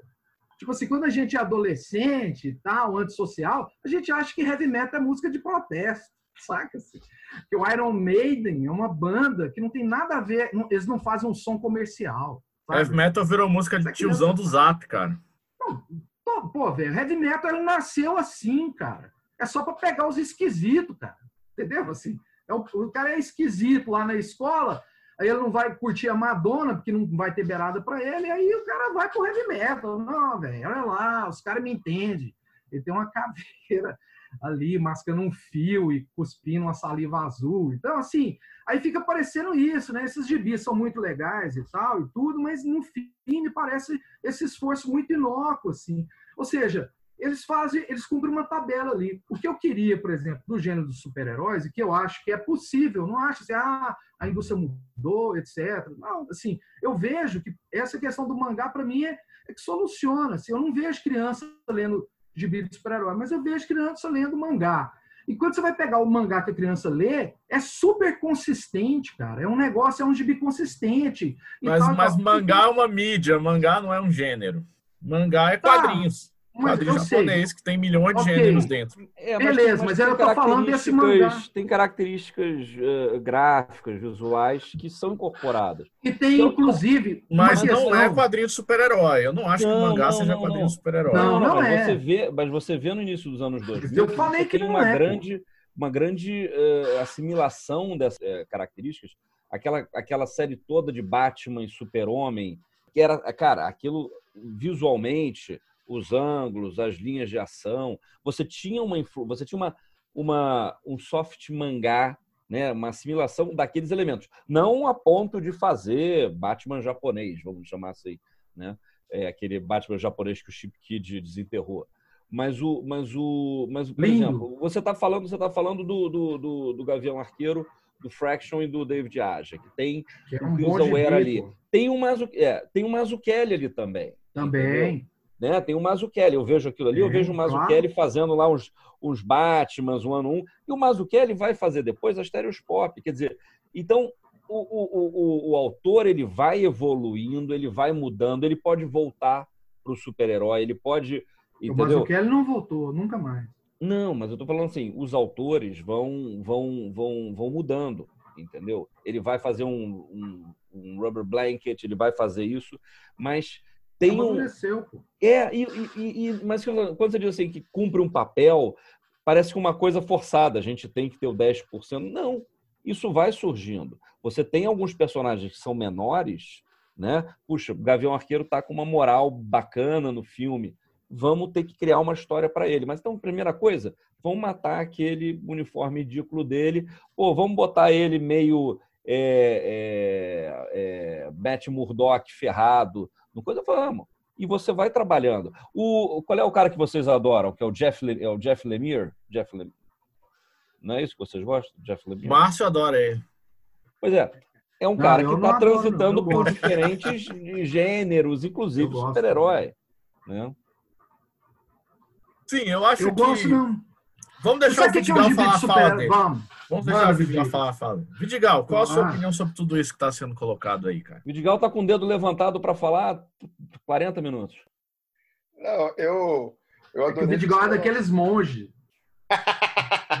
Vai... Você vai ficar sete anos. Sete anos os índios. Não, eu acho, eu acho o seguinte, assim, é muito interessante, porque sempre quando. Aí o Márcio vai dar porrada daqui a pouco, mas tem uma coisa que eu sempre gosto de pensar, já que o Bruno puxou um fio, o Lima, o Marcos, o Ciro, enfim, todo mundo. Eu gosto muito de pensar assim, super-herói, né? E, e assim como foi, foi, foi refletido sobre a questão de levantar, né? Aquele, aquele objeto da industrialização, ele ter o S. Gosto muito de pensar o super-homem nas mídias, né? Eu gosto muito de pensar eles nas, nas mídias. Em que sentido? Eu penso como, como a mitologia, que eu queria chegar num ponto também, chegando na década de 80, né? Na mitologia do super-homem foi uma mídia, foi uma mitologia muito retroalimentado pela, pelas mídias, né? Por exemplo, a Kryptonita nasceu no rádio, que o cara tinha que pegar férias. Aí quem fez voar foi os irmãos Flash, né? Na animação, né? Nas matinês. E aí eu acho interessante que tem um checkmate quando chega na década de 60, que tem essa é, é, reformulação de público, porque o público era um público jovem, não queria se ver no cara de 30 anos. Aí quem faz sucesso? Os mutantes novos e os e o Peter Parker. Não é à toa que foram vendidos do Stan Lee muito rápido, né? Tanto que a Fox tinha os X-Men e o e o e o e a Sony tinha o Homem-Aranha. Então eu fico pensando nesse fenômeno de tempo mais as mídias, basicamente nisso, né? E aí uma reflexão que eu tive que o Márcio fez uma ode ao Adam West, Bud War lá no do Batman, porque ali eu acho que naquele momento também já estava tão falido que aí os caras falaram, ah, faz o que tu fizer na televisão, década de 60, psicodelia. E aí deu uma liberdade, que é essa carência de, de liberdade que às vezes se tem muito, porque quando a gente chega aí na indignação do Pedro, nos 90, é porque o mercado estava no talo, né? E aí a gente cresceu em 80, que já foi o quê? Aí eu acho massa a fala do Márcio falando do, do, do, dos mangá, porque assim, quem lançou muito o, o, o, principalmente o Lobo Solitário no Ocidente, acredito eu, foi o Frank Miller, fazendo as odds que ele tinha lá, né, nas referências dele, um Ronin da vida, né, que o Lima até falou que o Ronin dele é, é uma leitura exclusiva, quem pegar o dele emprestado vai ter uma outra leitura do Ronin aí. E aí o que, que acontece? Porque desfacelou todo né, a, a, o formato, aí ele teve que rejuntar E aí não, as As páginas páginas todas caíram e eu tive que rejuntar e não tem número de página. Então, meu é uma leitura Não, é uma leitura extraordinária. É um Rony que nem o Frank Miller leu. Então, assim, mas eu fico pensando tudo nisso para chegar ao quê? Né, na decepção do Pedro, mas eu vou além, eu vou que, que teve um ponto crucial que eu acho na história das mídias, pensando no Super-Homem, foi quando o Super-Homem, em 78, né, do Richard Donner, ele vai para a tela e é do caralho aquele Super-Homem, porque ele está muito ligado ele com a essência de Super-Homem clássico, mas tem um fator ali que é muito poderoso, que todo mundo se encantou, que, que aí é que tá, que é o boom desses anos 2000, que o Super-Homem, que ironicamente foi escrito pelo Mário Puzo, né, o roteirista do Super-Homem 1 é o Mário Puzo, né, é, mais do que a história, o Mário Puzo entender ali uma mitologia do Super-Homem, que é outra coisa também que eu gosto muito de refletir, né, porque nos anos 80, o Alan Moore, o Neil Gaiman e o, e o, e o Grant Morrison, que eu acho mais apaixonante deles, não era só escrever bem, os caras pegam e ressuscitam uma mitologia que muitos autores deixaram passar. Quando você vê o, o, o Alan Moore escrevendo a história do, do, do super-homem, né, o homem que tinha tudo, e trazendo toda a mitologia da, de Krypton, de Krypton, né, e, e aquilo é muito interessante várias vezes. Aí vem o Grant Morrison e também traz várias mitologias de volta, que até o, o próprio John Byrne, né, traz também de volta. Eu acho muito interessante aquele, aquela década de 80 ali, porque resgata essa mitologia de uma era, uma era de prata, que muitos autores, numa produção fábrica que o Márcio estava falando, os caras só estavam passando por cima um atrás do outro, só escrevendo, escrevendo, escrevendo, mas existiu, um, criou-se muita coisa nesse período. Tanto é que, pô, nessa coisa da renovação do X-Men, do, do, do, super, do, do, do, do Homem-Aranha, você também tem a, a, a DC tentando trazer essa galera, a juventude, né? Aí se escreve o quê? Supermoço, escreve o quê? Superboy, você tenta dar força para essa juventude que se, queria se ver no gibi também. Um Flash mais novo, então assim, você começa a ter esse processo. Mas o que, que eu queria chegar? É, para chegar no, no, num ponto do cinema que eu, que eu acho muito interessante. Foi na fala do Lima, porque o Super-Homem de 78, do, do Richard Donner, ele ganha o Oscar de melhores efeitos especiais. Eu acho que esse é o grande filão aí, de pôr mais tecnologia do que do que implementar um roteiro mais interessante que deixa todo mundo mais chateado e nervoso, é, no sentido seguinte, é, eu vejo que aquele, aquilo que a gente consumia na década de 70 é, das séries, né, da Linda Carter, do, do, do Homem-Aranha, do, do Hulk, era muito, era muito pastiche, era muito feio. Aquilo não resistiu ao tempo. E o super-homem, engraçado, né? Como se ele teve, tempo no, no crista da onda, nas mídias, Super-Homem, você olhar todos os produtos Super-Homem são interessantíssimos, do rádio, da televisão, George Reeves lá, muito interessante, muito bem acabado. E aí, de repente, a Marvel tinha o quê? Tipo, o subproduto, né? Que aí o, o, o, o Hulk era, é, é feiaço, o Homem-Aranha, se a gente olha, a gente acha até graça, né? Porque eles eram, mas era massa, porque era bezão, assim. E aí, o que acontece? Pô, aquele Thor, né? Quando entra lá com o Demolidor, que é o demônio doido, né? Que é muito feio aquele Demolidor. Então é tudo muito pastiche. E aí, essa coisa da tecnologia que o Lima falou foi, foi massa, porque eu fiquei refletindo muito. Né? Uma tecnologia só para água. E aí, de repente, a gente tem essa horda do Avengers, que, na verdade, para mim, esses anos todos aí, né, que foram criados, 10 anos de uma macrosérie e tal, velho, pode ser um episódio do Friends com alta tecnologia, né? Os caras pegam e tornam uma coisa meio engraçadinha com porrada. Então, assim, aí cadê? O, o que, que a gente tem? Tem só a casca mesmo. Aí eu volto na sua fala, Bruno, no sentido de. Aí a, cara, a galera fez as logomarcas, que antes eram heróis que, por exemplo, não foram comprados esses heróis, né? Porque eles não tinham potencial. E aí a galera pegou uma porrada de escritor bom. E aí, irônico, como a DC não deu conta, né? De, de, de ter esses escritores, né? Aí a gente tem um fenômeno ali que cagou tudo, ao mesmo tempo é interessante, que é o, o Batman Cavaleiro das Trevas do Nolan, que é um filmaço. Eu acho que ele transcende uma perspectiva assim, a gente não está vendo só um filme desse super-herói, a gente está vendo um filme muito bom, muito bem escrito, muito bem dirigido, né? as atuações interessantes, né? E aí o que acontece? Eu acho que, a, que ali foi, foi basilando a, a, a DC para uma coisa errada, né? Que é um super-homem de uma paleta de cor mais escura, um super-homem que não ri, né? Aí quando o Josh Whedon foi fazer lá, remendar lá o que o, o Zack Snyder filmou, né? Pôs o Super-Homem rindo naquele que não podia tirar o bigode, que o Tom Cruise já tinha contratado lá para Missão Impossível, e fiquei aquele é boca horrível lá, berço horrível. Então, ou seja, a indústria, que o Márcio está morrendo de rir, porque é isso. É a porra da indústria, o cara pode tirar um bigode, velho. Porra, termina. no- Não, mas o contrato Tom Cruise, ele quer o cara de bigode, remenda aí com o CGI. Aí tudo virou refém de CGI, né? É tudo efeito especial. E aí, para emplacar legal pro público ficar envolvido, vamos pôr umas piadas do Friends. É tipo Friends mais porrada. E é isso, velho. Esses filmes tudo dá, dá. Não vou falar que não acho, mas que eu gosto de açúcar. Vou pessoa que vou correr diabetes. Acho legal, me entretei, rio. Mas assim, cara, não, velho. Não, a gente sabe que é isso aí. É, é- é- é isso. E aí o legado do- dos quadrinhos, né? Porque isso, é uma indústria, tem várias instâncias, né? Tal. O quadrinho dá conta de acompanhar, porque essa coisa meio assim. Aí eu concordo muito com o Márcio, né? Com o Marcos, né? Pô, cadê o legado desses caras, né, velho? O legado desses caras, porra, desse- desses autores, né? A gente admira muito grandes autores super-herói, né, tal, e desenhistas, mas é porque eu acho que, sei lá, é muito doido. Eu acho que a década de 80 realmente foi o ponto mais sublime. Assim, quem recupera alguma coisa dessa, sei lá, hoje, Brian Michael Bendis, é o Brubaker escrevendo um Demolidor, assim, que é uma coisa mais, né? E aí eu fico pensando sobre isso. O que que aconteceu com esse tempo todo? Porque a gente está falando de uma coisa da indústria, que o, que o Márcio até enaltece a coisa da criação, mas ao mesmo tempo também a gente tem esses, esses, esses pontos de criação super interessantes.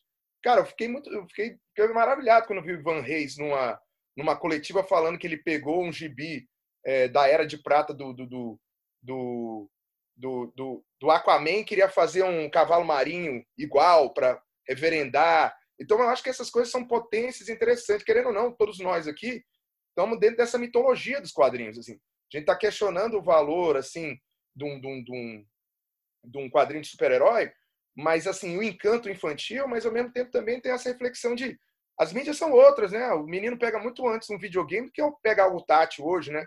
O mais tátil é o controle remoto, porque eu- esse envolvimento com papel, isso é uma coisa do, de um- de um tempo Eu, nosso. a- assim. eu acho, Vidigal, que você colocou é, essa questão aí de assim, da- das mídias se espalhar, enfim, de ter um acesso irrestrito a esse conteúdo, enfim, a gente já discutiu como que a indústria opera e tal, mas nós não, não discutimos uma coisa que eu considero importante, eu gostaria de levantar para vocês, que é por que o da controvérsia do super-herói. Afinal de contas, por que o super-herói é controverso, né? Assim, a gente não discutiu é, o fato que o Márcio jogou lá na frente, né, que o Batman é o rico que sai na rua para bater em pobre, né? É, quer dizer, de fato, essa anedota, ela se replica em todos os super-heróis. Então, uma coisa que a gente não discutiu é a ética do super-herói, que acabou sendo incorporado por uma certa política contemporânea, né? Que acabou influindo em resultados de todas as esferas da sociedade que estão, na minha opinião, muito ligados a um, a um crescimento de uma cultura belicosa e de justiça com as próprias mãos que está incorporada nos super-heróis desde o começo e é uma aporia de origem que não pode sair do gênero, né? Porque assim, você não pode fazer um super-herói que não seja um cara fantasiado que vai lutar contra as forças do mal. Você pode até. E se você problematizar isso em excesso, você vai fazer um anti-super-herói. né? Você vai criar um reverso do gênero que, na verdade, vai ser uma espécie paródica do próprio gênero que funciona como uma, um- uma espécie de excrescência pós-moderna do gênero, que foi o que foi denunciado pelo Alan Moore no Watchmen e que talvez devesse ter parado ali e que nunca e que na verdade criou toda uma nova linhagem de super-heróis é, que molda a mentalidade desses adultos que a gente está discutindo aí, né? Porque a ética do super-herói, ela me parece a ética do destino manifesto americano, como a gente estava é, discutindo no, no WhatsApp, né?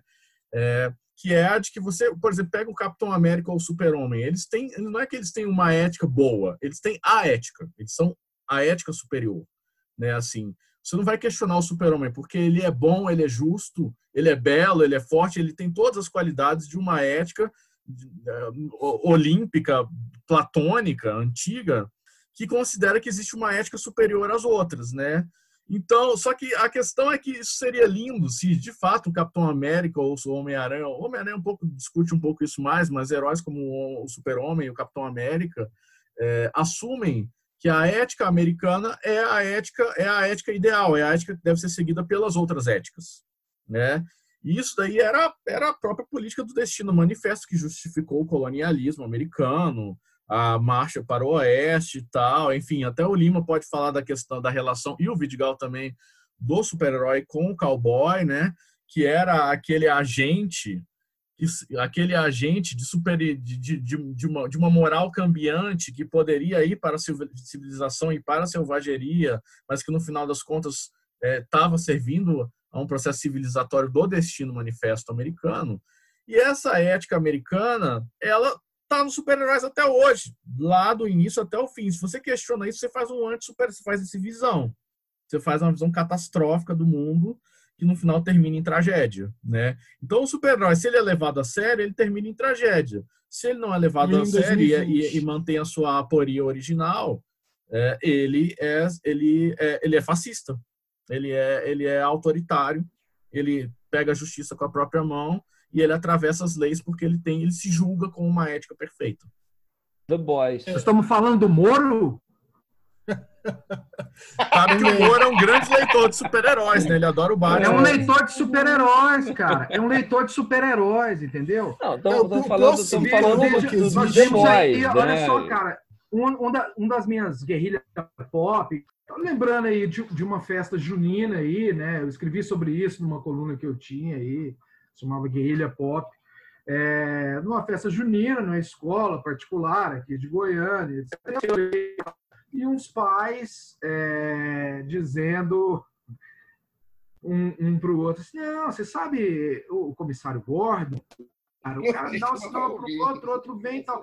Essa coisa, cara, né, da gente ver esquadrões da polícia com a, a, a cabeça, cara, isso é uma coisa, é isso, bicho, assim, tem uma coisa que é incrível, né, assim, da gente ver essas coisas que a gente, a princípio, deveria...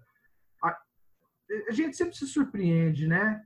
A gente acha que as pessoas não são idiotas a ponto de levar aquela tá numa moral do Batman, assim, tem que ser completamente idiota, né? A indústria tá, tá boicotando o Márcio aí, viu? Esse A áudio. indústria Não, está boicotando é- massa.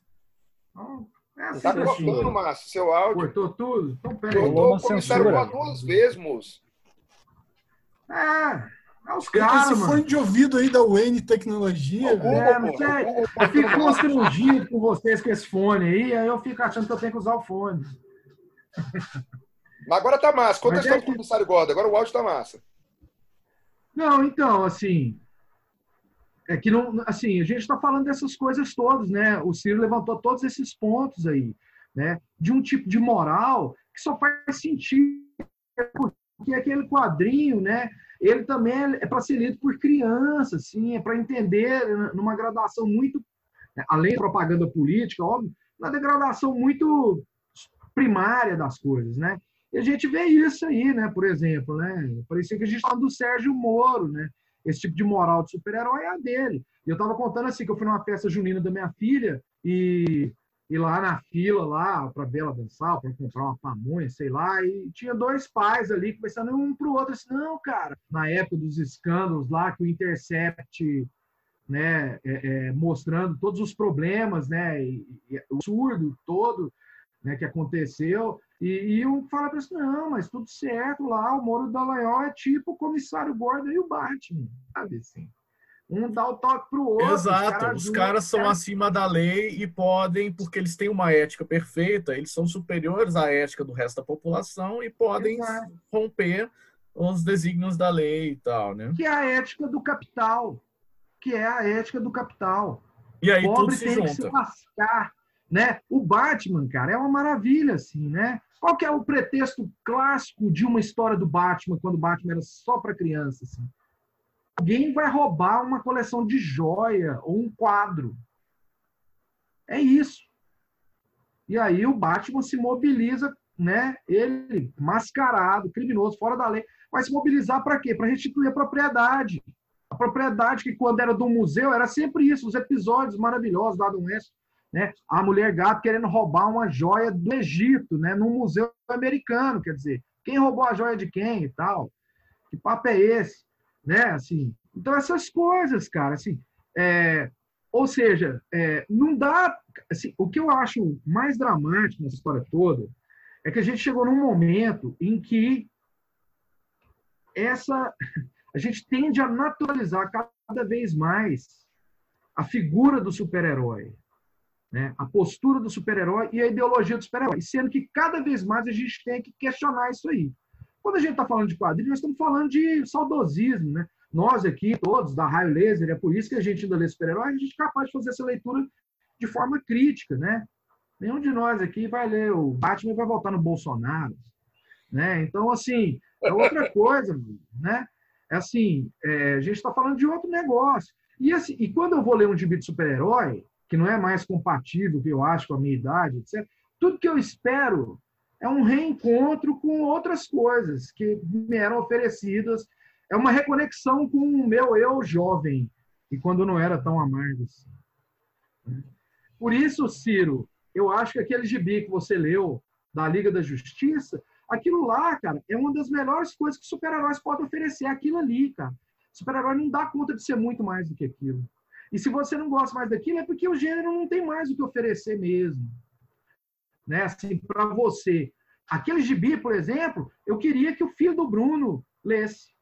Aí eu, a gente ia saber se o quadrinho, uma história em quadrinho, seria capaz de acessar ele ou não. Essa é a questão que fica na minha cabeça. Porque esses gibis novos aí, eu tenho certeza que não consegue acessar em 12 anos. Mas e um gibi, sei lá, do Demolidor, um X-Men das antigas lá do Chris Claremont, né? Sei lá, né? Aquilo ali tinha um grau de, de construção narrativa, de imaginação e de beleza de desenho que talvez fosse capaz de capturar esse imaginário infantil que, em certa medida, os mangás conseguem fazer. Eu achava assim, que gibi não podia mais ser... As crianças não liam mais quadrinho, porque eles não estão acostumados mais é, é, com preto e branco, né? Ah, não, o menino não gosta de negócio, só gosta de colorido, né? A gente ainda, eu, né? O Bruno, talvez, o Vidigal, a gente é de uma época que na sessão da tarde ainda passava filme preto e branco, né? A gente era criança, tinha um dia da semana, era um dia ruim. De tarde passava um filme preto e branco, você, puta, que dia. Festival gordo e magro. Ah, não. Né? Não, era bom, era bonzão, era bonzão. Domingos do Charlie Chaplin. Mas é isso. E, e, a questão, ou seja, não está a ver com efeito especial, com a cor em Photoshop, com nada disso. Tem uma questão que é narrativa da idade que se propõe. A questão é que os super-heróis, eles não são mais para criança, infelizmente. Assim, eles não, não são pra... Alguém quer. Bom, vamos fazer umas considerações finais aí, então? O um falou como de super-herói que leu. Eu acho, que, eu acho legal esse, esse, esse tópico, a gente falou muito dele, mas a gente pode falar só mais um pouquinho. É, porque a, partir do momento que eu acho que é importante a gente considerar uma coisa, que não é que o quadrinho de super-herói, ele, ele. Como é que eu posso dizer? Quando você coloca o quadrinho de super-herói num, num microscópio, né? ou seja, você aplica uma visão crítica para o super-herói, você vê os problemas do quadrinho super-herói pelo fato dele ser simplificado e ter esse, um público um público em geral simples, assim, uma mentalidade simples. É, o problema é quando você vê esses buracos né, éticos ou, ou, e, e, e, acha que isso é válido para hoje. E, e, o grande lance que a gente fala da relação política com isso é a partir do momento que você vende esses buracos éticos, não como um acidente de mentalidade fraca, mas com uma má fé de uma maneira de você produzir é, monstruosidades justificadas, né? Porque são alimentados por esse tipo de, de, alimentados por esse buraco, por esse problema que de repente ficou bonito, de repente ficou não é um problema. Ah, a gente está falando ah, o negócio super-herói, ele, ele usa máscara, ele é um criminoso, não sei o que, ele vai atrás de justiça. A partir do momento que você coloca isso no olhar adulto e não consegue ver isso como um problema e pelo contrário passa a vender isso como sendo uma coisa boa para alimentar uma política específica maquiavélica, sacou? Aí a gente encontra um grande problema, um grande buraco que a gente está encontrado hoje. Não é à toa que a gente vê, por exemplo, que um dos grandes acionistas da Marvel, que foi CEO da Marvel durante muito tempo, era o Ike Perlmutter, que era um dos grandes financiadores da campanha do, do Trump, sacou? Então, a, a, as coisas elas estão imbricadas. Assim. A questão não é o super-herói sozinho, o quadrinho de super-herói sozinho que vai causar o processo todo de, de degringolar, pessoas ficarem idiotas, sacou? O problema é que existe um processo consciente de infantilização das massas com a intenção de que não se questionem coisas, de que não sejam vistos como de maneira crítica. E aí o quadrinho de super-herói, nesse lente de aumento gigante que é o cinema, sacou? Fica como carro-chefe desse processo. Assim. Então, acho que faz parte dessa discussão não demonizar o quadrinho super-herói pelo que ele é, mas demonizar o quadrinho super-herói pela maneira como ele está sendo, pela maneira como ele está sendo é, é, utilizado de maneira crítica, sacou? Por, por não para as pessoas não perceberem que existem limites para o gênero de quadrinho super-herói e que esse, esse limite já foi atingido e que, sabe, e que a gente pode sempre revisitá-lo por vários motivos, mas que é impossível de se manter é, é, qualquer tipo de discussão é, civilizada, qualquer tipo de discussão democrática é, com relação a quadrinhos super-heróis, como se ele fosse válido para o mundo real, como se fosse válido para isso. É um, é, um, é um sintoma muito grave que as, a maior milícia do Rio de Janeiro se chame Liga da Justiça, sacou? É um sintoma muito grave, que, que fala muito sobre e. E a milícia tá aqui de Brasília, os 300 de Brasília os 300 de Brasília, sacou? Então, é, é, é, é ignorar esse tipo de coisa, é, porque a questão não é, é, é ignorar a maneira como o quadrinho super-herói está sendo utilizado para criar uma, uma, um ambiente acrítico em torno daquilo que está sendo alimentado para as pessoas via televisão e que o quadrinho em si já não é mais já não tem pela televisão, pelo cinema, e que o quadrinho em si já não é mais ponta de lança disso daí. Ele é aquilo que o Márcio falou. Ele é uma base barata que alimenta essa indústria gigantesca, assim. Existem áreas, é, por exemplo, é, que, que, até a gente pode, de repente, finalizar a partir disso daí. O último quadrinho super-herói que eu li da Marvel foi do Jonathan Hickman, esse X-Men do Jonathan Hickman que ele, que ele fez. E que é do caralho, assim, eu curti pra caralho. Mas eu curti pra caralho porque ele tá dentro dessa, dessa coisa do quadrinho de super-herói como, é, como o, o, Ciro falou, como uma alegoria para outros elementos, que o, que o X-Men sempre foi desde o início, mas que o Jonathan Hickman mistura isso com uma dose de ficção científica que ele, que é, que é o apreço dele, né, essa ficção científica bem carregada, e, e, fica um, e fica um quadrinho foda, assim, que eu me amarrei muito de ler e que, e, e, que trata diretamente com questões pessoais minhas com relação à posição a, a, minorias e sexualidades. Isso tudo fica bem escancarado no quadrinho do Hickman e feito com, com qualidade. Agora, é, um grão né, de um espaço ali que foi criado, justamente, um, um, um, como o Márcio colocou, um espaço que é criado para dar um tipo de respaldo para essa indústria, porque se não fossem esses, esses, esses, essas colheres de chá que a indústria dá, ela não ia ter sustento, não ia ter ser, ser é, é, bem recebida da maneira como ela é, assim, a maneira de você criar essa suspensão de que aquilo ali realmente funciona. Assim. Quem vai falar então sua não, dica eu, de último quadrinho? Não, não, mas não é isso não. não é isso não. É, dentro dessa coisa da, da, da lei mas ordem fala, fascista... que leu por último. Eu vou, vou falar assim, senhor, vou falar.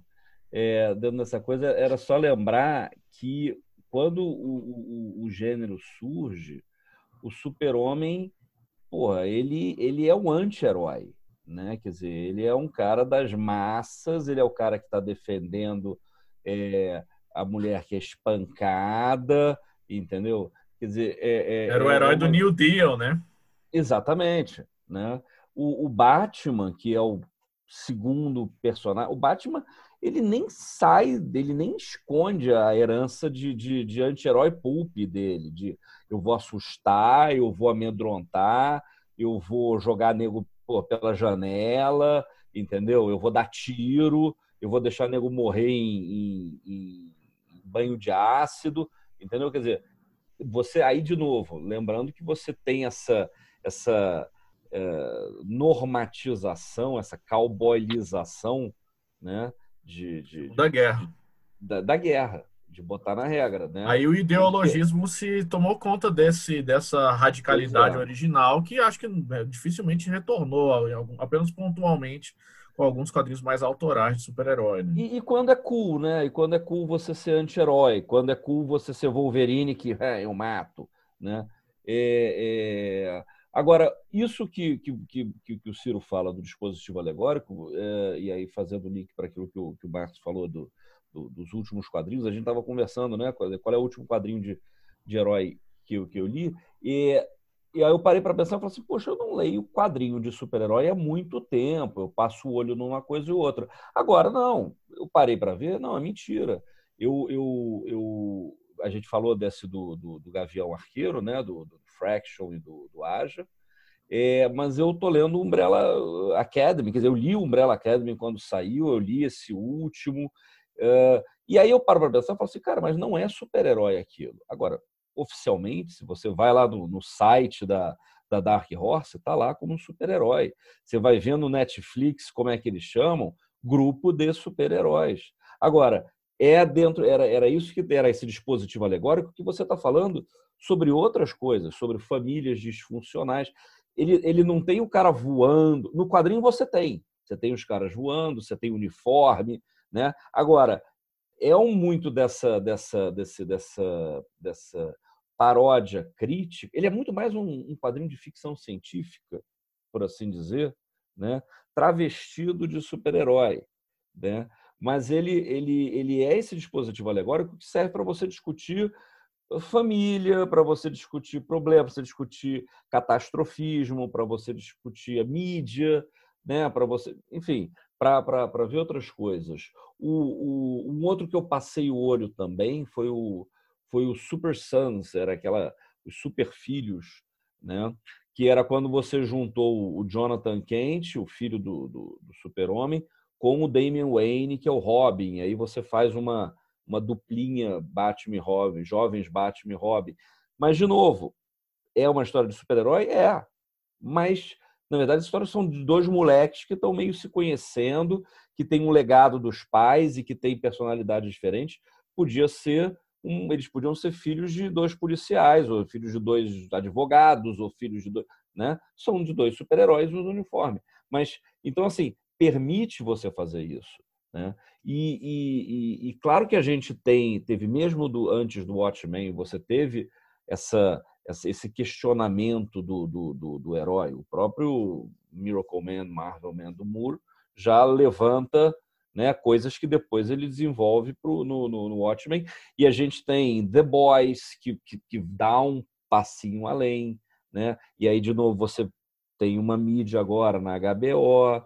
É, é, como a gente está gravando isso aqui no passado, né, isso vai ser vai ao ar no futuro, Nessa semana vocês podem ler no, no na Raio Laser tem o, um, um, um, artigo sobre a exposição de judaísmo e super-herói que você vê muito, você, você, você é capaz de, de, de entender o paralelo das questões do, do judaísmo e da moral e dos valores durante no surgimento do gênero e na parte final da exposição quando você está falando de outras coisas, de minorias, inclusive mencionando esses é, esses questionamentos dessas séries que vêm depois. Né? Quem mais quer fazer umas considerações finais? Cada um fala a sua última fala e indica um gibi. Então, eu queria falar o seguinte. Ô, Marcos, perdão. É, não, então, eu queria falar que, só para terminar, é, os quadrinhos super-heróis, eles têm uma questão dessa dificuldade de renovação, né? Uh, primeiro, uh, por causa do preço, que não, não, não é mais tão convidativo quanto era quando éramos crianças. E também temos é, essa coisa que, que o Lima falou, né, dessa inércia e tal. Você tem personagens que já estão aí sexagenários, septuagenários e até octogenários, né? Então, é, tudo isso é uma barreira para você é, criar uh, novos leitores. E é, daí advém essa é, nova hegemonia do mangá, né? Porque são quadrinhos mais baratos e também são novas séries e o leitor se sente, se sente mais convidado a, a, a, fazer parte. Né? Como indicação de leitura, eu queria deixar o, o Excalibur, do Chris Claremont e do Alan Davis. Um quadrinho leve, um quadrinho divertido, com personagens interessantes. Uh, Alan Davis no, no auge da sua arte. E uh, a fase que o Alan Davis é, escreve e desenha, eu até acho melhor do que a fase do, do, do Chris Claremont. É menos verborrágico, mais direto ao ponto e muito divertido, assim, sabe? Aquela interação com os personagens lá é muito, muito bacana. Então, essa é a minha dica.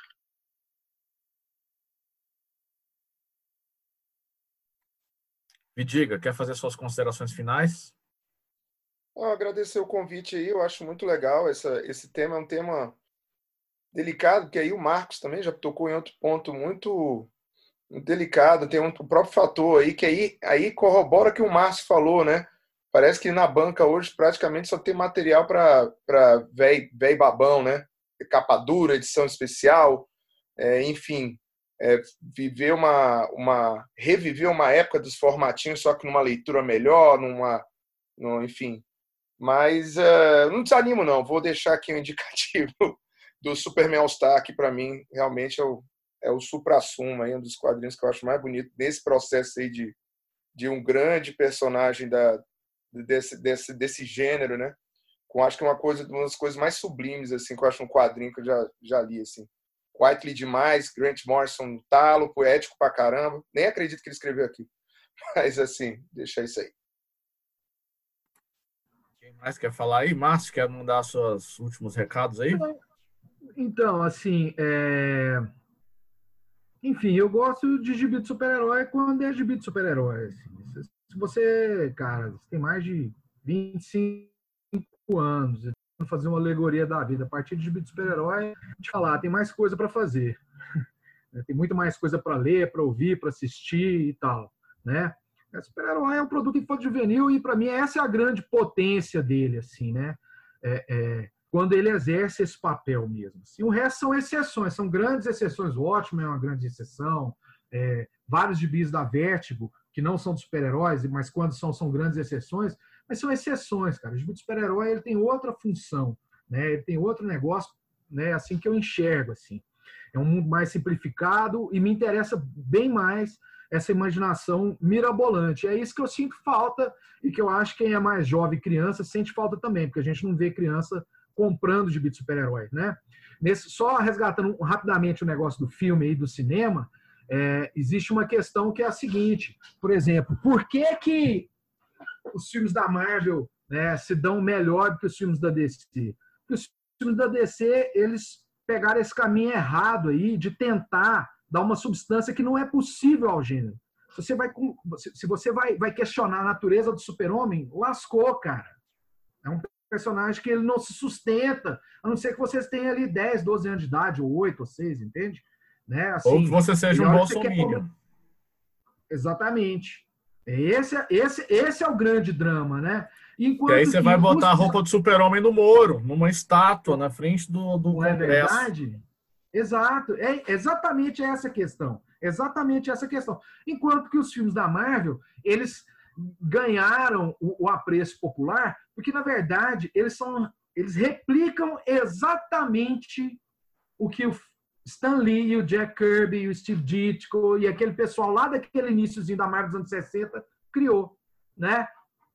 Tipo assim, né? o Alan Moore fala uma coisa muito interessante da Marvel. Ele fala assim, olha, os personagens da Marvel não eram tridimensionais. O que o Stan Lee fez foi acrescentar uma segunda dimensão. São personagens que, ao invés de serem planos, como era, né, unidimensionais, como era o Super-Homem e o Batman, né, eles têm uma segunda dimensão, mas eles não chegam a ser tridimensionais. Por quê? Porque eles são super-heróis, né? E o cinema da Marvel entende isso perfeitamente. Então, o que eles fazem é ganhar dinheiro em cima das ideias, né? E replicar as ideias do Stan Lee, Jack Kirby, toda essa turma. É, dos gibis de super-herói, né? Assim, desses que eu li mais recente, né? Eu vou falar de duas, duas coisas aqui. Um que eu acho muito legal, que é o Surfista Prateado, do Dan Slott do Mark Allred, porque é, tem um pouco dessa coisa pop, é, é de uma imaginação muito tresloucada, né? Eles estão viajando pelo cosmos e param numa lanchonete e tal e tal. Tem um senso de humor ali que remete às histórias do Stan Lee, né? Quando alguém vai ler uma história do Stan Lee, fica pasmo com o tipo de humor que tá ali. É muito absurdo, assim, eu acho divertido. Não, mas a história de é super-herói do surfista prateado do Stan Lee era meio séria. Esse, né? Esse é um acaso, né? Esse é uma dessas questões. Né? Mas como o Stan Lee, o surfista, aparece lá no quarteto, então eu tô remetendo mais a umas histórias digamos, caricatas e tal. Então tem um tipo de diversão que eu acho que está presente nesse gibi, nesse gibi do, do, do, do, do surfista. E outros que eu gosto bastante, assim, também, uma dupla, que é. tem uma dupla que eu gosto bastante, que é. é, eu gosto bastante dos gibis do Mark Wade com o, o Chris Samney desenhando, né? Eles se reuniram algumas vezes, fizeram uma série do Demolidor aí, que eu acho uma das coisas mais legais aí de super-herói, entendeu? Mark Wade, ele é um gibi de super-herói, ele trata aquilo como um gibi de super-herói. É, o, o Chris Samney é um dos grandes quadrinistas desse mercado. O desenho dele parece desenho, é, muita influência do Alex Toff, tem um domínio de narrativa maravilhoso, de claro e escuro e tal. Então, esses caras se reúnem eu fico indo atrás. Eles fizeram um gibi da Viúva Negra que eu acho legal pra caramba, fizeram os Capitão América aí, então esses aí são os gibis super-herói. Gibi de super-herói é aquele que parece gibi de super-herói. É para você ler no banheiro, né? É por isso que eles têm 22 páginas, é o tempo exato para você fazer o seu serviço e sair completamente higienizado. É isso. Super-herói é para o banheiro. É, alguém mais quer dar as últimas palavras aí? Pedro, Lima? Cara, eu, eu tô pensando num quadrinho de super-herói para recomendar, mas não consigo lembrar de nenhum além desses que vocês já citaram. Assim, tipo, não, consigo, não me vem nem, nem a cabeça, senão seria uma obviedade, tipo, sei lá. Fala um do Cara, Joe eu acho- Madureira aí, ué. Mas, mas é, é por isso que a gente gravou esse programa e a gente não fez um, um post dizendo qual o seu quadrinho. Porque vai ser aquela mesma coisa, o cara vai falar disso, do Watchmen, vai, né, vai- não vai sair do clichê porque faz parte do nosso ponto de vista. Entendeu? Mas eu acho que completa uma narrativa do Pedro no programa, ó. Ele chegar e ficar nesse dilema no final. Cara, Ah, O que eu ia dizer é o seguinte, eu acho que isso é até legal porque é relativamente acessível pelo preço, né? E, enfim, antes de quarentena e pandemia era acessível também em shopping center, e em feiras do livro. São essas edições capa dura, Salvati ou Eagle Moss, que tem um monte de tranqueira no meio, mas tem também umas coisas selecionadas que são bem legais, né? Então tem coisas do, do, do, do Nick Fury, do Jim Steranko, tem eh, várias coisas com Kirby e tem várias coisas do, do John Byrne. Né? Então, se você se deparar com alguma dessas, vai nessas que é um bom quadrinho de super-herói. É pelo menos é assim que eu me, que eu, que eu me lembrava deles. E eu acho que agora a gente, né, Ciro, suas palavras finais e vamos encerrar por aqui nosso Tá de número 5. Beleza, deixa eu arrematar aqui então. Super-herói, então, me parece que é um rio vivo ainda, né? Assim, muito presente na cultura contemporânea, com muitas metamorfoses em várias mídias, controverso sempre, porque está a serviço de uma indústria muito questionável e tal. Mas a gente conseguiu, acho que, abordar várias facetas aí desse fenômeno, né? Desse fenômeno cultural que são super-heróis. Eu vou, eu, vou, eu vou querer encerrar com uma anedota que eu ouvi do Rafael Coutinho, nosso quadrinista aí, né? Que durante o evento do Tela na UNB, que é um evento acadêmico, é, o Rafael Coutinho estava falando sobre quadrinhos, né? O Rafael Coutinho é um quadrinista autoral, nós falamos sobre ele mais de uma vez aqui no Lasercast já. Né? E ele. E aí chegou um menino lá para fazer na hora das perguntas de uma apresentação, uma comunicação universitária que o Rafael Coutinho estava fazendo mais ou menos ali para um público acadêmico. Aí a menina falou: Ah, mas super-heróis tem a fase dos X-Men de não sei o que, do Bendis, que questiona não sei o que lá e tal. O Rafael Coutinho cortou o menino. Foi até assim, foi assim, foi, foi, foi franco, foi honesto do Rafael Coutinho. Ele falou assim: Olha, é, eu entendo que você gosta, não sei o que e tal, mas para mim, para enquanto artista é, de quadrinhos, se você for falar de gênero de super-heróis, para mim é a mesma coisa que, que para um escritor você falar que, o, que a, mídia, a mídia que ele trabalha se resume aos livros do Paulo Coelho. Né? Então ele falou isso, que de certa forma, para mim, atualmente, em relação a super-heróis, funciona mais ou menos como isso. Né? Eu não, não, posso negar que o Paulo Coelho já tenha escrito alguma coisa boa. Eu desconheço. No caso dos super-heróis, tem até uma vantagem que tem coisas notoriamente boas que foram produzidas dentro do gênero dos super-heróis. Tem um do Paulo Coelho bom, que é O Alquimista com ilustração do Moebius. Essa é bom mesmo. Você vê que até o Moebius caiu dessa, né? Ah, mas é, se eu vou indicar um quadrinho de super-herói, então eu vou indicar o quadrinho que para mim que nem sei se é de super-herói, mas que é o que eu mais gosto, que é o Spirit do Will Eisner. Para mim, o Spirit é um quadrinho que já estava questionando ali lá nos anos 40, 50. Não, não, não, não, não, não, não, o Spirit não. Não, deixa não, eu concluir não conta, não. Vai ler o texto da Raio Laser, fala sobre isso, tá legal? Deixa eu só concluir o raciocínio. Não é super-herói, não. Eu fiquei rebolando pra falar um quadrinho de super-herói pra não, é não mandar um Spirit ao cara. É, o Spirit é no mínimo na esfera do quadrinho super-herói. Ele tá Não, não, não, vai não. É Tarzan, Tarzan. Eu indico Tarzan e Hal Foster porque ele, ele se balança. É Mas o, o Spirit, ele é aquele que já escanteou o super-herói desde aquela época. Ele deixou o lado heróico do Spirit de lado para tratar de outros temas. Então, ele é o quadrinho contemporâneo de super-herói feito 60 anos, sei lá, 60 anos antes. É, essa foi a grande sacada do Will Eisner. Ele era autor de super-herói lá nos anos, nos anos 40. E aí ele falou, ele chegou a falar, chegou à conclusão de que aquilo ali não fazia sentido e começou a meio que manipular o gênero. E podia não ser super-herói puro, mas era claramente derivado do gênero de super-heróis, né? E já falou assim: olha, eu vou usar isso aqui, já que eu tenho que fazer isso mesmo, para poder falar do que eu quero. Eu acho que todo o gênero de super-heróis hoje que tem alguma qualidade se transformou nisso. Eu vou usar essa alegoria que tem tantas formas e está tá transitando entre tantas mídias atualmente para poder aproveitar, vou me aproveitar desse gênero para falar do que eu quero. Então, é, é, é esse daí que eu tenho para dizer, para finalizar. Maravilha. Com essa a gente encerra o nosso Lasercast de número 5. Lembrando de nos visitar depois em raiolaser.net. Também estamos nas redes sociais. Valeu, pessoal. Até a próxima. Você ouviu Lasercast.